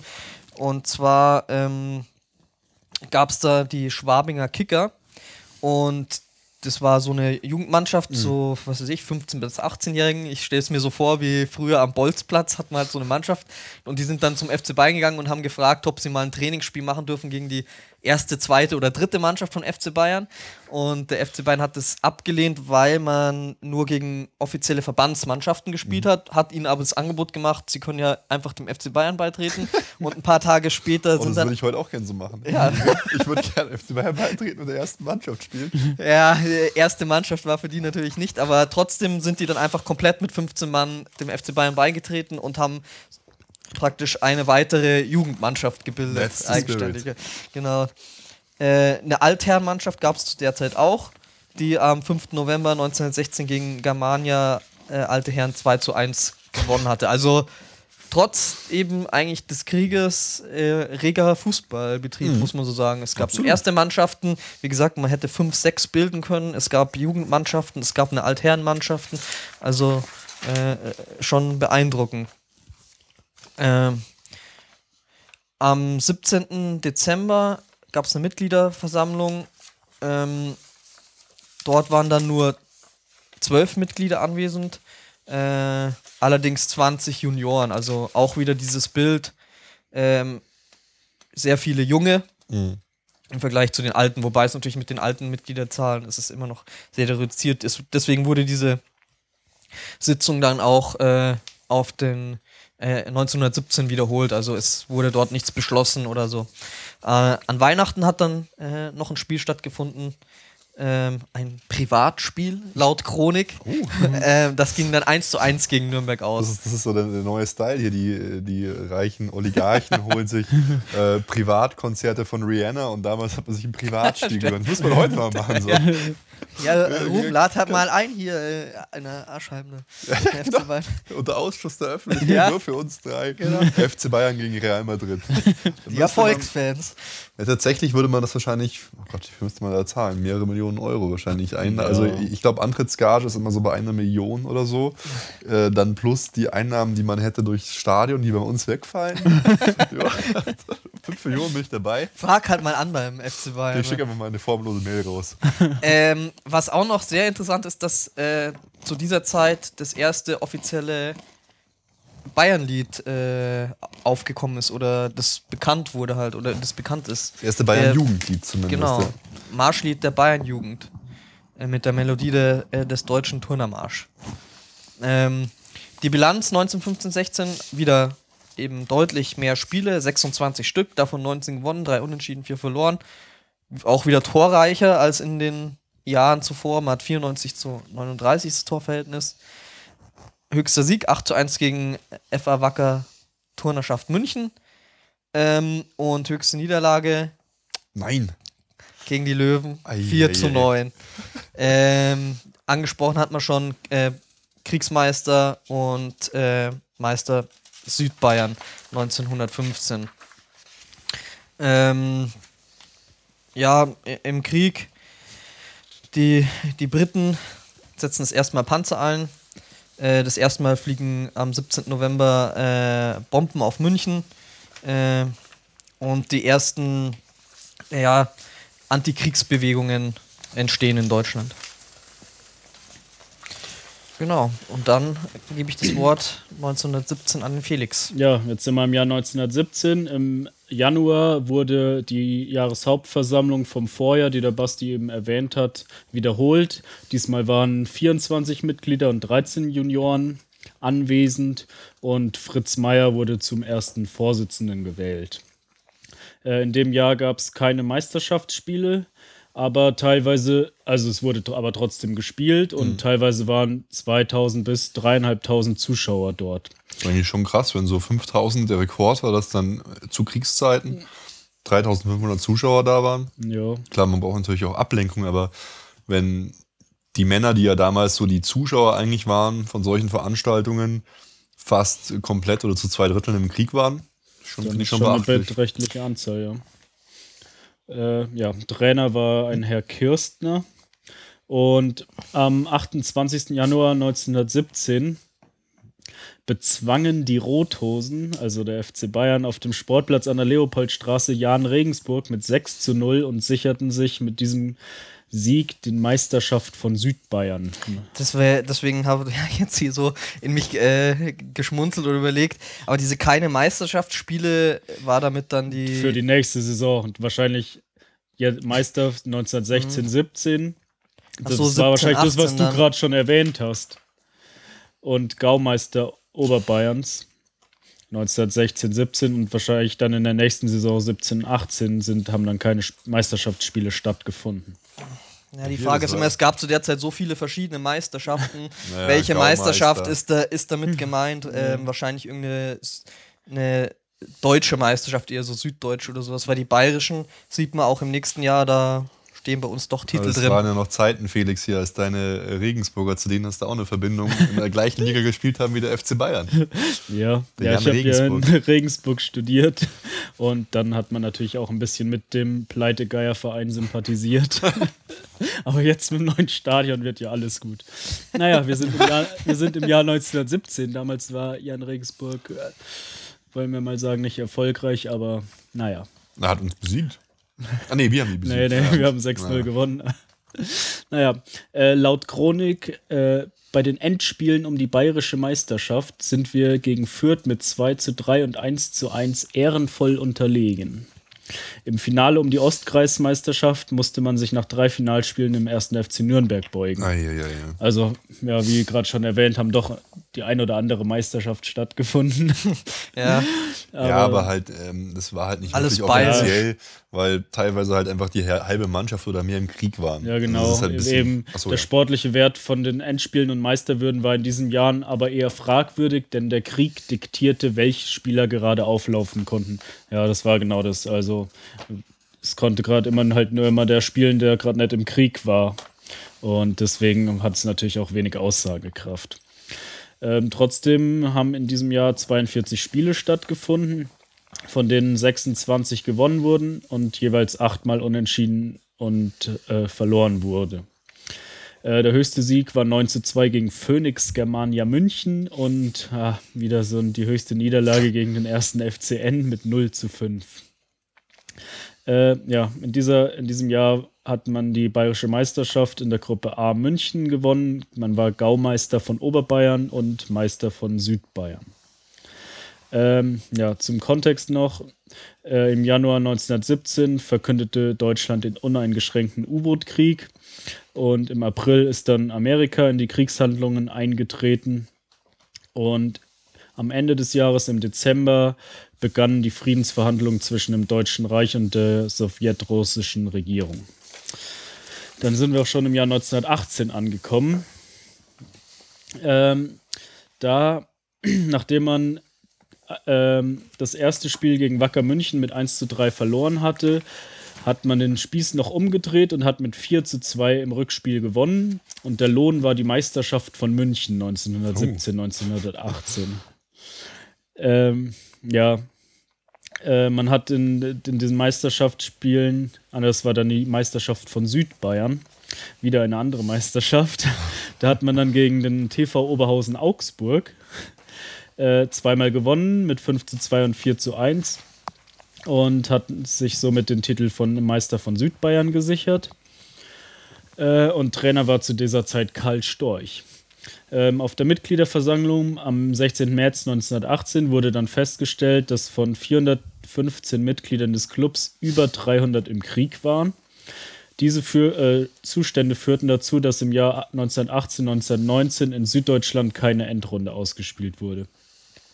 Ähm, ja, was auch in der Chronik zu lesen war, dass eben 61 Mitglieder des FC Bayern im Krieg, Krieg gefallen sind, was 15 Prozent circa der, der aller Mitglieder ausmachte.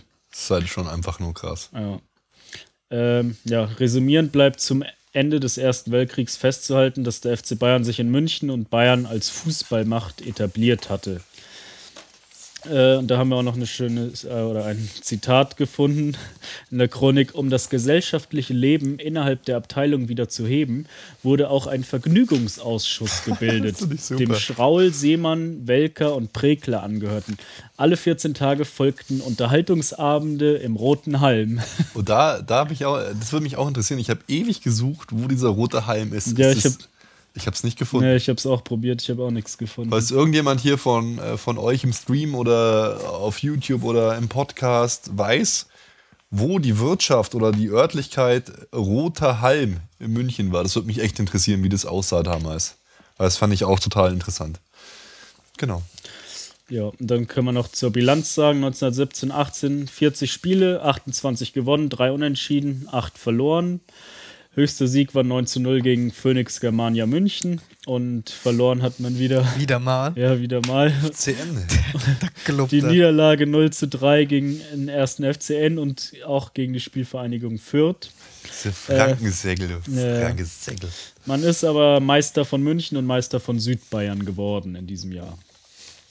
Äh, zum, zum Weltkrieg kann man noch sagen, äh, ja, im Februar 1918 war, wurde der Krieg mit Russland beendet. Äh, Im Juni 1918 war die letzte deutsche Offensive an der Marne. Ähm, ja, Ja, die wichtigsten In, Daten insgesamt so. äh, Ja. neigt sich So. der Krieg dem Ende, ne? ja, Also, im November dankt dann König Ludwig III. ab. Und ja, Revolution auf der Theresienwiese. Der König flüchtet mit seiner Familie.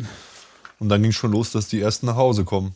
ja, genau. Aber 61 äh, Bayern-Mitglieder waren tot. Jo. Ist auch in der Chronik so eine Gedenktafel für alle, alle gefallenen Bayern-Spieler. Genau. Auch überlegt, ob wir die mal verlesen sollten, aber das wäre dann doch relativ lang. Ja. Und jetzt, äh, ich meine, es sind ja auch schlappe eine Stunde 14 Minuten, äh, Minuten später kommen wir zum letzten Jahr in dieser Dekade. Das letzte Jahr, was wir vorstellen werden, 1919. Jetzt ist unser Trainer wieder William Townley und unser Präsident wieder Kurt Landauer. Nämlich von 1919 bis 1921. Zu Townley kann man sagen, das ist eigentlich gemein ist. Ey. Mit Fürth wird er deutscher Meister vor 1990 und mit Fürth wird er deutscher Meister nach 1990 und mit uns wird er nicht deutscher Meister. Ist ein bisschen gemein. Und, und auch schon hier, 1919, würdigt die Chronik einfach Kurt Landauers herausragendes Engagement. Seine überaus großen Arbeitsleistung. Er bewältigte viele Jahre hindurch oftmals neben dem Amt des ersten Vorsitzenden auch alle schriftlichen Arbeiten, haben wir das Ansehen zu verdanken, das wir heute im In- und Ausland genießen. Das hört sich 1925 vielleicht ein bisschen krass an, In- und Ausland, aber es war wirklich so, weil halt viele Testspiele stattfanden von Mannschaften, die zu uns kamen, zu denen wir äh, kamen und ja, mit denen wir mitgespielt haben. Und die Soldaten kehren heim. Also hat man damals am 18. Januar 1919 im Wittelsbacher Garten die Bayern-Heimkehr gefeiert. Hunderte von Mitgliedern äh, und Mitangehörigen haben dieser Feier beigewohnt und die große Bayern-Familie war wieder existent. Und gleichzeitig im Zuge dann im Frühjahr hat man sich endgültig vom Münchner Sportclub getrennt. Der ist einfach nicht wieder richtig auf die Beine gekommen. Aber gleichzeitig hat man sich äh, fusioniert und zwar mit dem Turnverein Jan Jan zum Turnsportverein Jan München, wobei der FC Bayern als Fußballabteilung Bayern seine Eigenständigkeit behielt. 1919 ähm, wurde dann auch Kurt Landauer zum zweiten Mal, wie gesagt, Präsident des FC Bayern. Zu diesem Zeitpunkt hieß der, die Fußballabteilung Bayern, FA Bayern, ähm, noch äh, Fußballabteilung Bayern im Münchner SC München. Er bringt einfach viele neue Ideen ein. Das war die Grundlage damals für den Aufschwung nach dem Ersten Weltkrieg. Der hat einfach gesagt, wir müssten uns auf die Jugend äh, konzentrieren. Viele alte Spieler sind nicht mehr da. Das Potenzial, was wir haben, setz, sitzt und sitzt einfach nur in der, in der Jugend.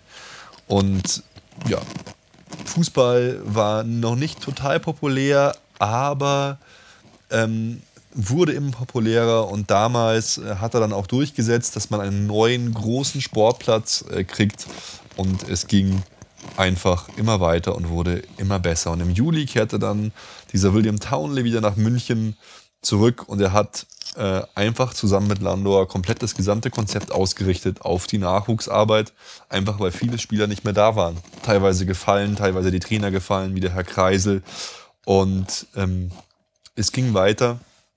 Bayern, äh, Bayern in der südbayerischen Meisterschaft ähm, hat man dann, ist man dann zwar am FC Freiburg gescheitert, aber es gab ein total wichtiges äh, Spiel, nämlich gegen den MTK Budapest von Isidor Dori Kirschner trainiert mit Fußballkönig Alfred Schaffner.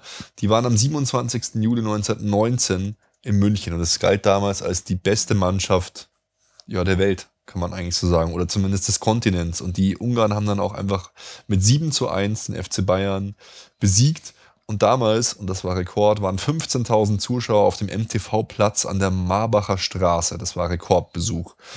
Und dieser Sieg hatte einfach nachhaltige Auswirkungen auf die Spielweise des FC Bayern. Ungarn war ja jahrzehntelang oder viele Jahre lang eine der Hauptmannschaften, die wichtigsten vorherrschende Mannschaft, äh, damals auch das Wunder von Bern, äh, später, aber da sieht man, wie gut die Ungarn in dieser Zeit Fußball waren. macht. War wirklich eine Aber Fußballmacht. 15.000 ist auch Wahnsinn. Ne? Wenn man jetzt sieht, vor dem Krieg der Rekord 5.000, ähm, ein Jahr nach dem Krieg nicht mal, äh, offiziell ja ähm, Kriegsrecht in Bayern am 1. Dezember 1919 aufgehoben, äh, 15.000, dreimal so viel Zuschauer. Einfach krass, die Leute Die haben quasi gedürstet nach Ja. Fußball. Aber klar, ich meine, man sagt nicht umsonst pro so ein Spiele, man braucht einfach nach so einer harten Zeit auch Ablenkung. Spaß, denke ich. Und auch wieder so die Rückkehr zu, einer, zu Gewohnheiten, was man halt so kennt. Bilanz 1918, 1919, 26 Spiele, 14 gewonnen, 7 unentschieden, 5 verloren, positives Torverhältnis von 64 zu 14. Oh nein, das wird wieder schwierig. Höchster Sieg 9 zu 0 gegen TV West München und höchste Niederlage 1 zu 7 gegen TV 1860 München. Unser Kapitän damals äh, bis März Karl Storch und danach Gerlach Hermann. nicht, Hermann, nicht zu wechseln, Gerland. Hermann Gerland. ja, wie gesagt, äh, Kriegsrecht in Bayern wurde am 1. Dezember 1919 aufgehoben. Und damit schließen wir unsere große Erfolgsgeschichte 1910 bis 1920 ab. Nächste Woche geht es weiter mit der Erfolgsgeschichte 1920 bis 1930. Ich freue mich schon drauf. Wir werden uns weiter durch die Chronik arbeiten. Wir haben noch einiges vor. Wir wissen nicht, wie lange das alles dauern wird, aber ihr könnt gespannt sein und wir hoffen, euch macht das genauso Spaß wie uns. äh, Es ist einfach Geschichte mega interessant. des also, FC Bayern zu beleuchten in dieser Ausführlichkeit. Und zum Glück können wir halt diese historischen Dokumente, die Chance haben, nicht viele, selber anschauen. Der Felix wird es bald selber in der Hand halten, die Chronik, die äh, ja 90 Jahre alt ist und die fast keiner in Deutschland besitzt. Da freue ich mich schon drauf. Ja, Und der Felix hat auch was Schönes auf seinem Kopf, ist mir gerade noch aufgefallen. Das habe ich noch gar Ja, nicht ich wird spannend, erwähnt. neue Erfolgsfans-Cap.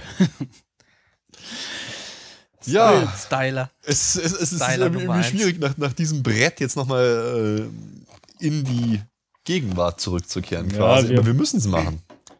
Ja, wir haben ja schon fast anderthalb Stunden. Wollen wir es überhaupt noch Stunden? machen?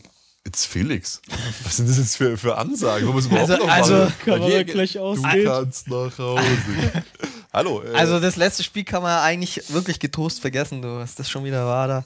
ja, äh, hallo, ja, es, ist, es wird wichtig, es wird interessant. Kurz vor der wichtigsten Phase der Saison läuft es nicht mehr so gut. 2 zu 0 gegen Gladbach verloren. Ja, ich war im Stadion, es wurde mir schon angedichtet, dass ich der Unglücksbringer war. Ja, sorry. Äh, Wieder mal. ähm, ja, was war das für ein Spiel? Ich, also eigentlich erste Halbzeit, so meine Sicht im Stadion, wir dominieren schon das Spiel, spielen aber nicht wirklich gute Chancen heraus. Gladbach macht gefühlt einen Schuss aufs Tor.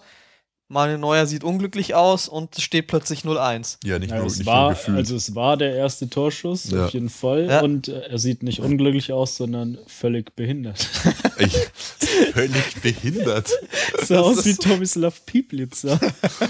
Naja, es war ein, ein harter, relativ unplatzierter Schuss. Äh, was mich gewundert hat, ja, was ist mit der guten alten Fußabwehr eigentlich los? Der Ball ist so ja, einen halben, also er hätte mit dem Fuß einfach weg, aber klar, er hat, das ist einfach Reflex. ja, er hat ja gesagt, er wollte ihn unbedingt festhalten. Das war halt Ah, die okay. falsche Entscheidung. Naja, klar. Ja, auf jeden Fall, da dachte ich noch so, ach komm, Gladbach hat eigentlich nichts gezeigt in der ersten Halbzeit. Jetzt haben sie halt da Glück gehabt. Zweite Halbzeit, das wird schon, da äh, spätestens 70. Minute brechen die ein und dann machen wir schon unsere Tore, aber nix da. Bei uns geht einfach nichts und in der zweiten Halbzeit hat ja dann auch tatsächlich Gladbach geschafft, Konter zu fahren und äh, haben dann noch das 2-0 nachgelegt. Ja, im Prinzip war es halt relativ ähnlich äh, zum Hinspiel in Gladbach. Damals ging es 0-0 aus. Die haben uns einfach äh, perfekt verteidigt. Die sind gerannt äh, wie, die, wie die jungen Fohlen. Kann man, kann man schon fast sagen. Er war, er war einfach hochspannend. Lucien Favre ist einfach ein genialer Trainer. Unser meiner Meinung nach ähm, ohne Robben und Ribery. Der Robben verletzt sich, da gehen wir gleich Oh noch ja, drauf auf ein. Und Ribery, so die Einzelaktionen total gefehlt. Ich meine, wir hatten im Prinzip über das ganze Spiel, wenn wir ehrlich sind, keine Torchancen. Ja, Also, also sorry. zumindest keine ja, Und, das, und, eindeutigen. und ich könnte mich so aufregen, ich halte es mittlerweile wirklich für einen Teil der Strategie des gegnerischen Teams, dass man mit folgender Annahme ins Spiel geht. Leute, wenn Rafinha einen Ball kriegt, lasst ihn einfach. Lasst ihn flanken, weil die Flanken sind, bringen eh nichts. Wirklich, äh, wie viel Flanken? 25 zu 3 Flanken und aus keiner einzigen Flanke resultiert eine Nein. echte Torchance. Naja, da waren schon vielleicht. ein paar Ja. Kopfballchancen, die halt alle Nichts Wichtiges. Ja, nicht aber- genutzt Aber was wurden. ist da auch wieder? Äh, äh, mir ist nur eine Szene besonders im Kopf geblieben. Da stand Rode im Strafraum vor Lewandowski und Lewandowski an der Strafraumgrenze. Wie willst du dann auch eine Flanke bringen, die verwertet wird, wenn vorne niemand drin steht, um die abzunehmen? Also, das Ja, man hat ist irgendwie auch eine kein, Katastrophe da bei uns im Spiel. ja, man hat halt irgendwie kein Mittel Ja. Weil sonst niemals bringt man so viele Flanken normalerweise. Da Ja, aber wenn ich sie bringe, Ja, dann nee, muss ja, doch vorne einer drin sein. Gladbach hat uns zu den, zu den Flanken gezwungen. Ja. Die haben das ausgemacht als adäquates Mittel der Wahl, dass sie gut gegen uns verteidigen können mit ihren Innenverteidigerkanten. Die haben uns flanken lassen 25 Mal und wir haben einfach keinen Ertrag draus geschlossen. Und dann, was man sagen muss, dieses 1-0 hat ihnen einfach extrem in die Karten gespielt. Das haben die auch selber nicht gerechnet. Das war zu dem Zeitpunkt, war das dann vollkommen glücklich für die. Klar, danach passt alles und so. Ja, die Wie erste. gesagt, also erste Halbzeit habe ich. Also Hinterher kann man immer sagen, das war alles Strategie. im, im Stadion ist es auch immer schwer zu beurteilen, aber für mich sah das einfach aus, es hätte. Ihr sagt jetzt, also ihr könnt es da sicher besser beurteilen aus dem Fernseher aus, dass sie einfach sehr gut auch verteidigt haben. Das hatte ich zum Beispiel in der ersten Halbzeit auch gar nicht mal den Eindruck. Ich fand, wir waren einfach harmlos. Gladbach Mai hat nichts Ja, gemacht. aber man hat schon- Harmlosigkeit. Ja, und die Harmlosigkeit, das ist halt, was du gesagt hast, die ist ja auch nicht neu. Ich finde, in, schon in der gesamten Rückrunde haben wir das Problem. Und ganz genau, was du sagst, wir sind in der Rückrunde so schon harmlos. Und wenn dann Ribéry und Robben weg, das ist echt schlimm. Also da muss auch irgendwo jetzt mal bei uns langsam umdenken und irgendwas muss da passieren, weil äh, das das, ist- kann das ist- einfach nicht sein, dass man da dann plötzlich in Harmlosigkeit verpufft, wenn die beiden Ja, und da sind. siehst du halt einfach, wenn äh, das Götze einfach kein adäquater Ersatz für die beiden sein kann oder ist, der einfach, die Positionen sind halt auch andere. Ribéry und Robben sind immer Leute, die halt mit starken Einzelaktionen entweder Robben Tore schießen selber, das gehen wir auch nachher noch drauf ein, das wird uns auch in der Champions League meiner Meinung nach das Ge- Genick brechen, oder Tore vorbereiten, Ribéry. Das sind einfach die zwei starken Waffen, die wir haben. Und wenn die wegfallen, sind wir bedeutend ausrechenbarer und bedeutend schwächer. Naja, wir sind ja einfach so. eigentlich ausrechenbar, wenn Ribéry und Robben sp- spielen. Das Problem ist, dass wenn die nicht spielen, dass wir dann keine alternative Strategie irgendwie haben. Und ich finde halt, Götze fehlt dann auch einer, mit dem er da irgendwie dann ein gutes Zusammenspiel Ja, fabriziert. Das, das äh, sa sagt man seit fünf Jahren, dass wenn Robben und Ribéry verletzt sind, dass man dann eine Nummer schlechter ist. Da ist einfach ja, schon einiges schief gelaufen, Auf jeden da Fall. mal einen vernünftigen Nachfolger zu finden. und wie Ja, gesagt, es, das es, auch, gibt, es gibt einfach kein Backup. ja, und auch wieder, ich muss es einfach immer wieder sagen, das, was war da wieder los mit Lewandowski? Oder habt ihr das anders gesehen? Also im Stadion, ich habe mir wieder gedacht, was ist das wieder? Wo, wo steht der immer? Aber das, keine Ahnung. Ich finde ihn einfach in seinen Leistungen völlig äh, inkonsistent. Mal, mal ist er dann wieder recht gut, wenn er als klassischer Stürmer auftreten darf. Wie, Ja, genau, aber wieso war darf das er in das nicht Bremen? irgendwie? Also, ja, äh, kann er halt bei uns auch, auch nicht. Ja, da muss Und dann der war auch Gladbach auch, was ändern teilweise einfach. einfach. gut. Äh, Kramer war, war, war super. Ähm, Das, Raphael ja, bei den Gegentoren war, sah Bartstuber jetzt nicht so berauschend aus. Ja, es wäre jetzt auch nicht so, dass er mir jetzt irgendwie besonders aufgefallen wäre als extra Ne, schlecht. mir oder? ist schon aufgefallen, dass er bei beiden Gegentoren nicht hinterhergekommen ist. Echt? Tempomäßig meinst du Ja. jetzt, oder wie? Also bei dem ersten, da war ja dieser Einwurf und dann dieser lange Ball über alle drüber an der Ja. Außenlinie. Und äh, na gut, es war schon ziemlich weit außen. Wäre vielleicht auch Bernat da der richtige Mann gewesen, aber Bartstuber ist einfach hinterhergerannt, hat gar keine Chance gehabt, noch in die Nähe des Balles zu kommen. Mhm. Und beim 2-0 war es genauso, wo der Hermann ist es, glaube ich, da an Ja, der stimmt. Außenlinie rennt und Bartstuber ist fünf Meter dahinter, kommt nicht hinterher, kann Seelen ruhig die Flanke da in den Rückraum reinbringen. Natürlich steht bei Raphael auch keiner. Aber mir ist es echt aufgefallen, dass Bartstuber da zweimal einfach dahinterher gerannt ist und keine Chance hatte. Stand halt schlecht. Ja, und über Neuer muss man natürlich da auch sprechen, weil ich finde, beide Bälle hätte er eigentlich halten können. Naja, sagen wir, also den ersten hätte er auf jeden Fall halten müssen, egal wie. Er hat ja selbst gesagt, er wollte Naja. ihn unbedingt festhalten, deswegen ist es schief gegangen. Ja, gut, kann passieren, aber beim zweiten, Hm. das, das, den muss er nicht halten. Aber den kann er halten, glaube ich. Ja, Irg vielleicht. irgendwie Neuer, ich weiß nicht, irgendwas ist mit dem. Ich, also der, klar ist der, das ist die Ausnahme. Aber es häuft sich irgendwie in den letzten Spielen, dass er sich komisch verhält. Auch in der Niederlage gegen Wolfsburg. Das ist schon die zweite Niederlage 2015, also wirklich extrem ungewöhnlich für uns. War er auch überhaupt nicht unbeteiligt, meiner Meinung nach. Und irgendwie, Ja, ich weiß nicht. Da war, da war es halt, haben wir ja drüber gesprochen, Dem dass er halt mit dem Rauslaufen, dass er nicht rausgekommen ist, so wie man es erwartet hätte. Das ist aber schon was ganz anderes als jetzt. Also, Naja, klar. ja, es sind, er hat jetzt schon einen sagen wir mal, für seine Verhältnisse vermehrt Fehler gemacht in der Rückrunde. Aber ja, ich sehe da nicht, dass es irgendwie so ein durchgehender Faden ist. Das, Ja. äh, Naja, also in der Rückrunde schon, aber für mich ist es eigentlich so, muss ich sagen, auch weil ihr jetzt nochmal Bartstubber und so angesprochen habt, ich finde, das viel größere Problem ist, dass wir keine Tore schießen, gerade mit der Taktik, in der wir dann auch spielen. Du stehst Mhm. so hoch, du machst so einen Ballbesitz, dann fängt man sich mal ein, aber halt einfach null Tore zu Hause zu schießen, Ja, das klar. geht halt einfach nicht. Das, Ja. das, ist, das ist ja im Prinzip die Hauptschwäche. Ich meine, ähm, ist ja, ist ja auch interessant, ist ja jetzt auch nicht immer äh, schlecht, mal eine Niederlage zu haben. Ich fand es ja auch gut, dass zum Beispiel eine Mannschaft wie Gladbach mit Lucien Fabe hergeht und sagt, wir fahren nach München, um zu gewinnen. Jan Sommer auch, wir fahren hier nicht hierhin, um Tore, Punkte da zu lassen. Wir brauchen ja sowas, wir müssten ja, gefordert aber werden. das haben, das haben wir nach dem Wolfsburg-Spiel auch schon gesagt. Die haben uns wieder genau die Schwächen aufgezeigt wie Ja. letztes Jahr Real. Es ist noch früh genug, jetzt kann man es ausbessern und jetzt war es wieder genauso. Und es ist ja, äh, jetzt ist keine zwei Zeit mehr, um Monate, irgendwas zu aus, ja, jetzt ist zwei Monate später, das Viertelfinale steht an. Ja, und das Wolfsburg-Spiel hat man auch schon, also Ja. ja. Äh, schwierig. Also, also ich, ich fand es auch einfach, es war einfach auch verdient. Es, also man, man kann da nichts sagen, die haben das einfach gut gemacht, fand ich. Also äh, klar, ähm, war es jetzt nicht so, dass die uns dominiert haben oder so, das müssen sie nicht. Sie haben gegen uns gewonnen, zu Hause in München zu gewinnen. Eigentlich, 2 zu 0, einfach verdient. ja, eigentlich Da- haben wir dominiert, aber wir haben es nicht geschafft, uns vernünftige Chancen rauszuspielen und die haben halt unsere Fehler eiskalt ausgenutzt, hatten ein bisschen Glück und das haben sie und son ansonsten haben sie super verteidigt. Ja. Das haben sie gut gemacht und ja, war schon verdient. Ja.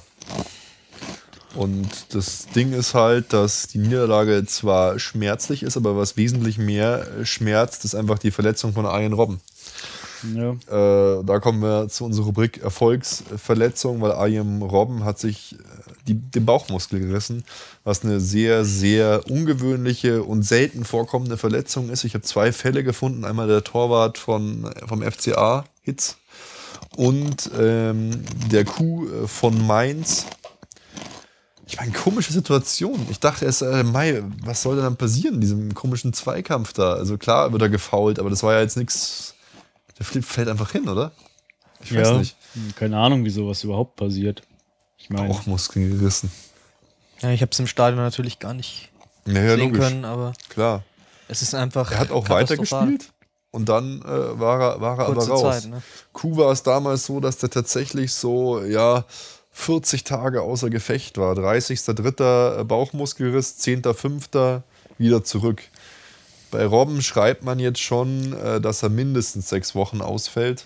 Das würde heißen, er verpasst auf jeden Fall Pokal-Viertelfinale in Leverkusen. Auf jeden Fall die Champions League, Champions League Viertelfinalspiele beide gegen Porto. Und oh, ganz ehrlich, Halbfinale Champions League, wenn wir da weiterkommen. Das nervt mich auch, dass jeder schon davon spricht, wenn wir gegen Porto spielen, kommen wir auf jeden Fall weiter. Nach dem Gladbach-Spiel. Schauen wir mal, äh, schauen wir mal danach. Aber am äh, 24. April ist die Auslosung, wäre die Auslosung fürs Halbfinale. Das erste Spiel wäre am 5. 6. Mai, das zweite am 12. 13. In jedem Fall wird das knapp.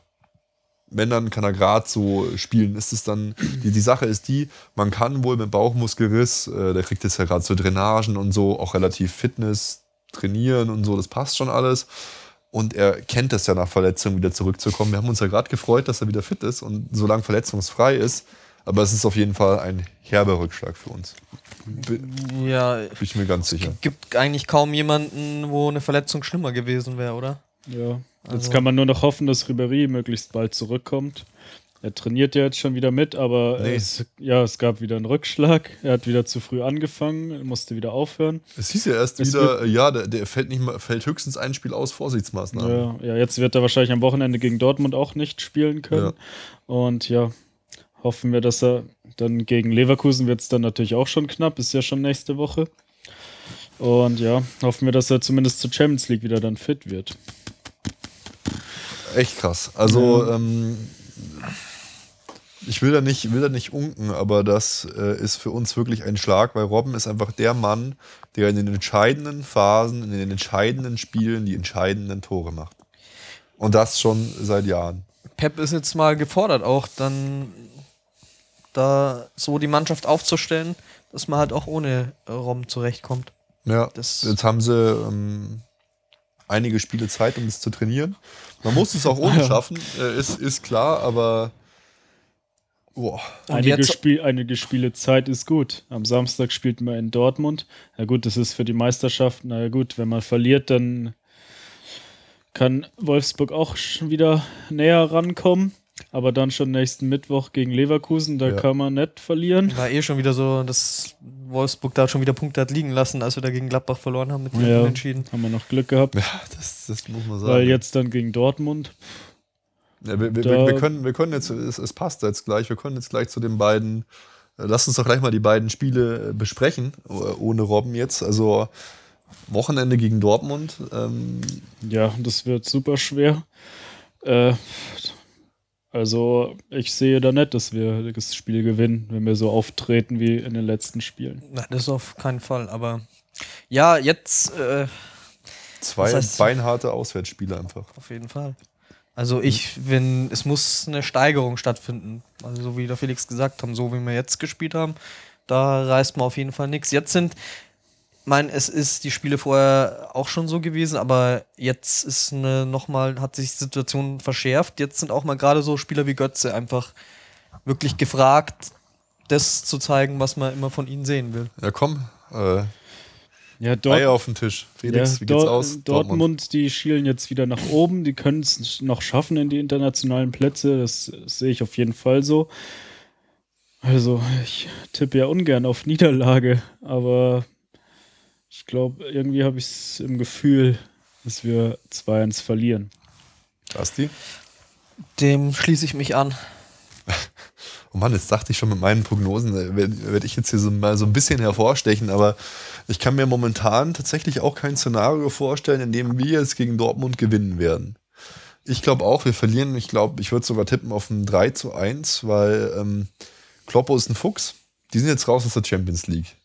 Die äh, können, um noch einen richtigen Motivationsschub zu kriegen, gegen uns gewinnen. Kloppo wird alles dran setzen, dass die in Dortmund, das ist quasi sowieso nicht mal nicht so wie Hauptsache gegen Schalke gewonnen, aber gegen FC Bayern zu gewinnen, das wäre halt äh, ein Paukenschlag, es wäre ein Zeichen. Ja, die werden alles dann, dran äh, setzen. Dann haben sie halt auch echt wieder die Chance, oben Genau. dran zu kommen und in die Bei internationalen Plätze. Zählt ist gerade nicht so wichtig. Also was heißt nicht so wichtig, aber ähm, es, es, es fehlt auch dieser, dieser Kick gegen Dortmund, glaube ich, den du brauchst, äh, um da zu bestehen. In Dortmund ist immer schwer. Ich meine, äh, erinnert euch an so legendäre Spiele, dann auch mit Thiago, geiler Pass auf Robben, wo wir dann 3 zu 1 gewonnen haben und so. Aber ich glaube auch nicht, dass wir das Spiel äh, gegen Dortmund jetzt gewinnen. Und um weiterzumachen gleich, Das Bayern-Pech wird uns treu bleiben. Bayern wird uns treu bleiben. Es wäre zwar irgendwie historisch, aber ich glaube auch nicht, dass wir in Leverkusen gewinnen. Leverkusen fand ich jetzt wirklich, ich meine, Atletico gegen Leverkusen war wirklich, also das war kein Champions League-Niveau.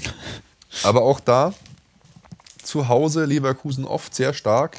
Ich habe es äh, mehrmals like geprüft miterleben müssen, weil ich mit meiner Frau ins Stadion gefahren bin. Einmal die schlimmste Situation. Ich bin im Hotel, was einfach 10 Meter vom Spielfeld entfernt ist, pass aufs Kind auf und schaue mir die Niederlage äh, gegen Leverkusen im Fernseher an und höre dann auch immer noch fünf Sekunden vorher schon das ganze Stadion jubeln, bevor der Einschlag in unserem Tor passiert.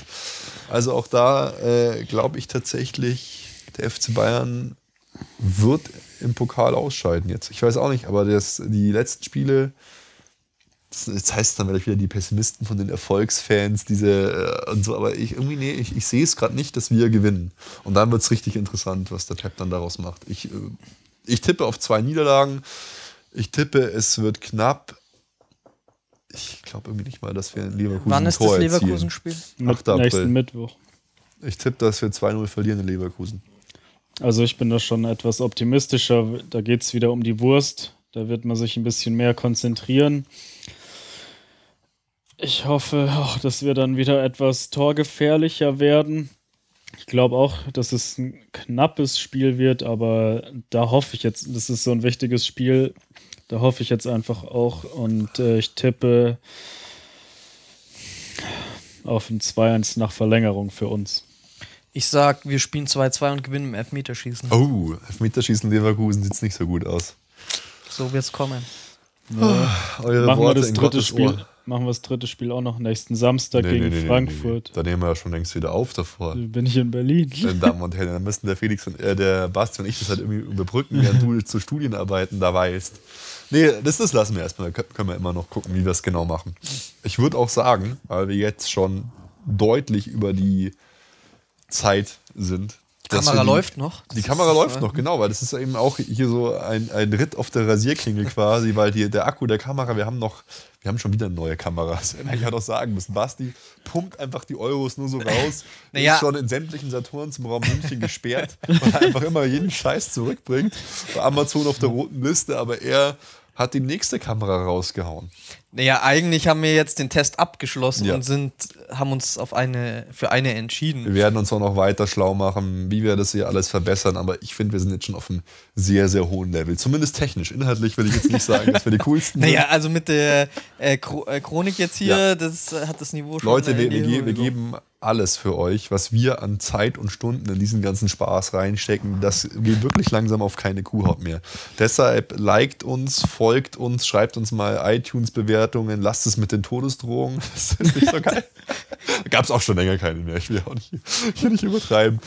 Und ja, spread the love. Schreibt uns Kommentare. Es hat mich echt sehr gefreut, dass wir jetzt gerade auf diese Erfolgsgeschichte-Sachen äh, so viel positives Feedback bekommen haben, weil normalerweise ist es eher so, Leute regen sich schnell auf. Positives Feedback gibt es eher selten, aber das hat uns wirklich gefreut. Und wenn es für euch okay ist, ich meine, ich weiß, ihr steht auf Reden und so, aber äh, dann würde ich sagen, wir lassen die News erstmal und verabschieden uns jetzt schon von der Meute im Netz und den Hörern und den Zuschauern und euch allen. Äh, wir verabschieden uns von allen Erfolgsfans. und ich sage schon mal als allererster Servus, vielen Dank fürs Einschalten. Wir hören uns bald und wir haben einiges für euch in petto. Hoffentlich hat der FC Bayern auch einiges für uns in petto.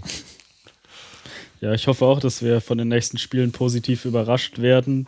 Und ja, es hat Spaß gemacht. Ciao, bis zum nächsten Mal. Servus. Die. Alle Informationen rund um unseren Podcast findet ihr unter www.erfolgsfans.com. Erfolgsfans, der FC Bayern München Podcast. Von Bayern Fans für Bayern Fans.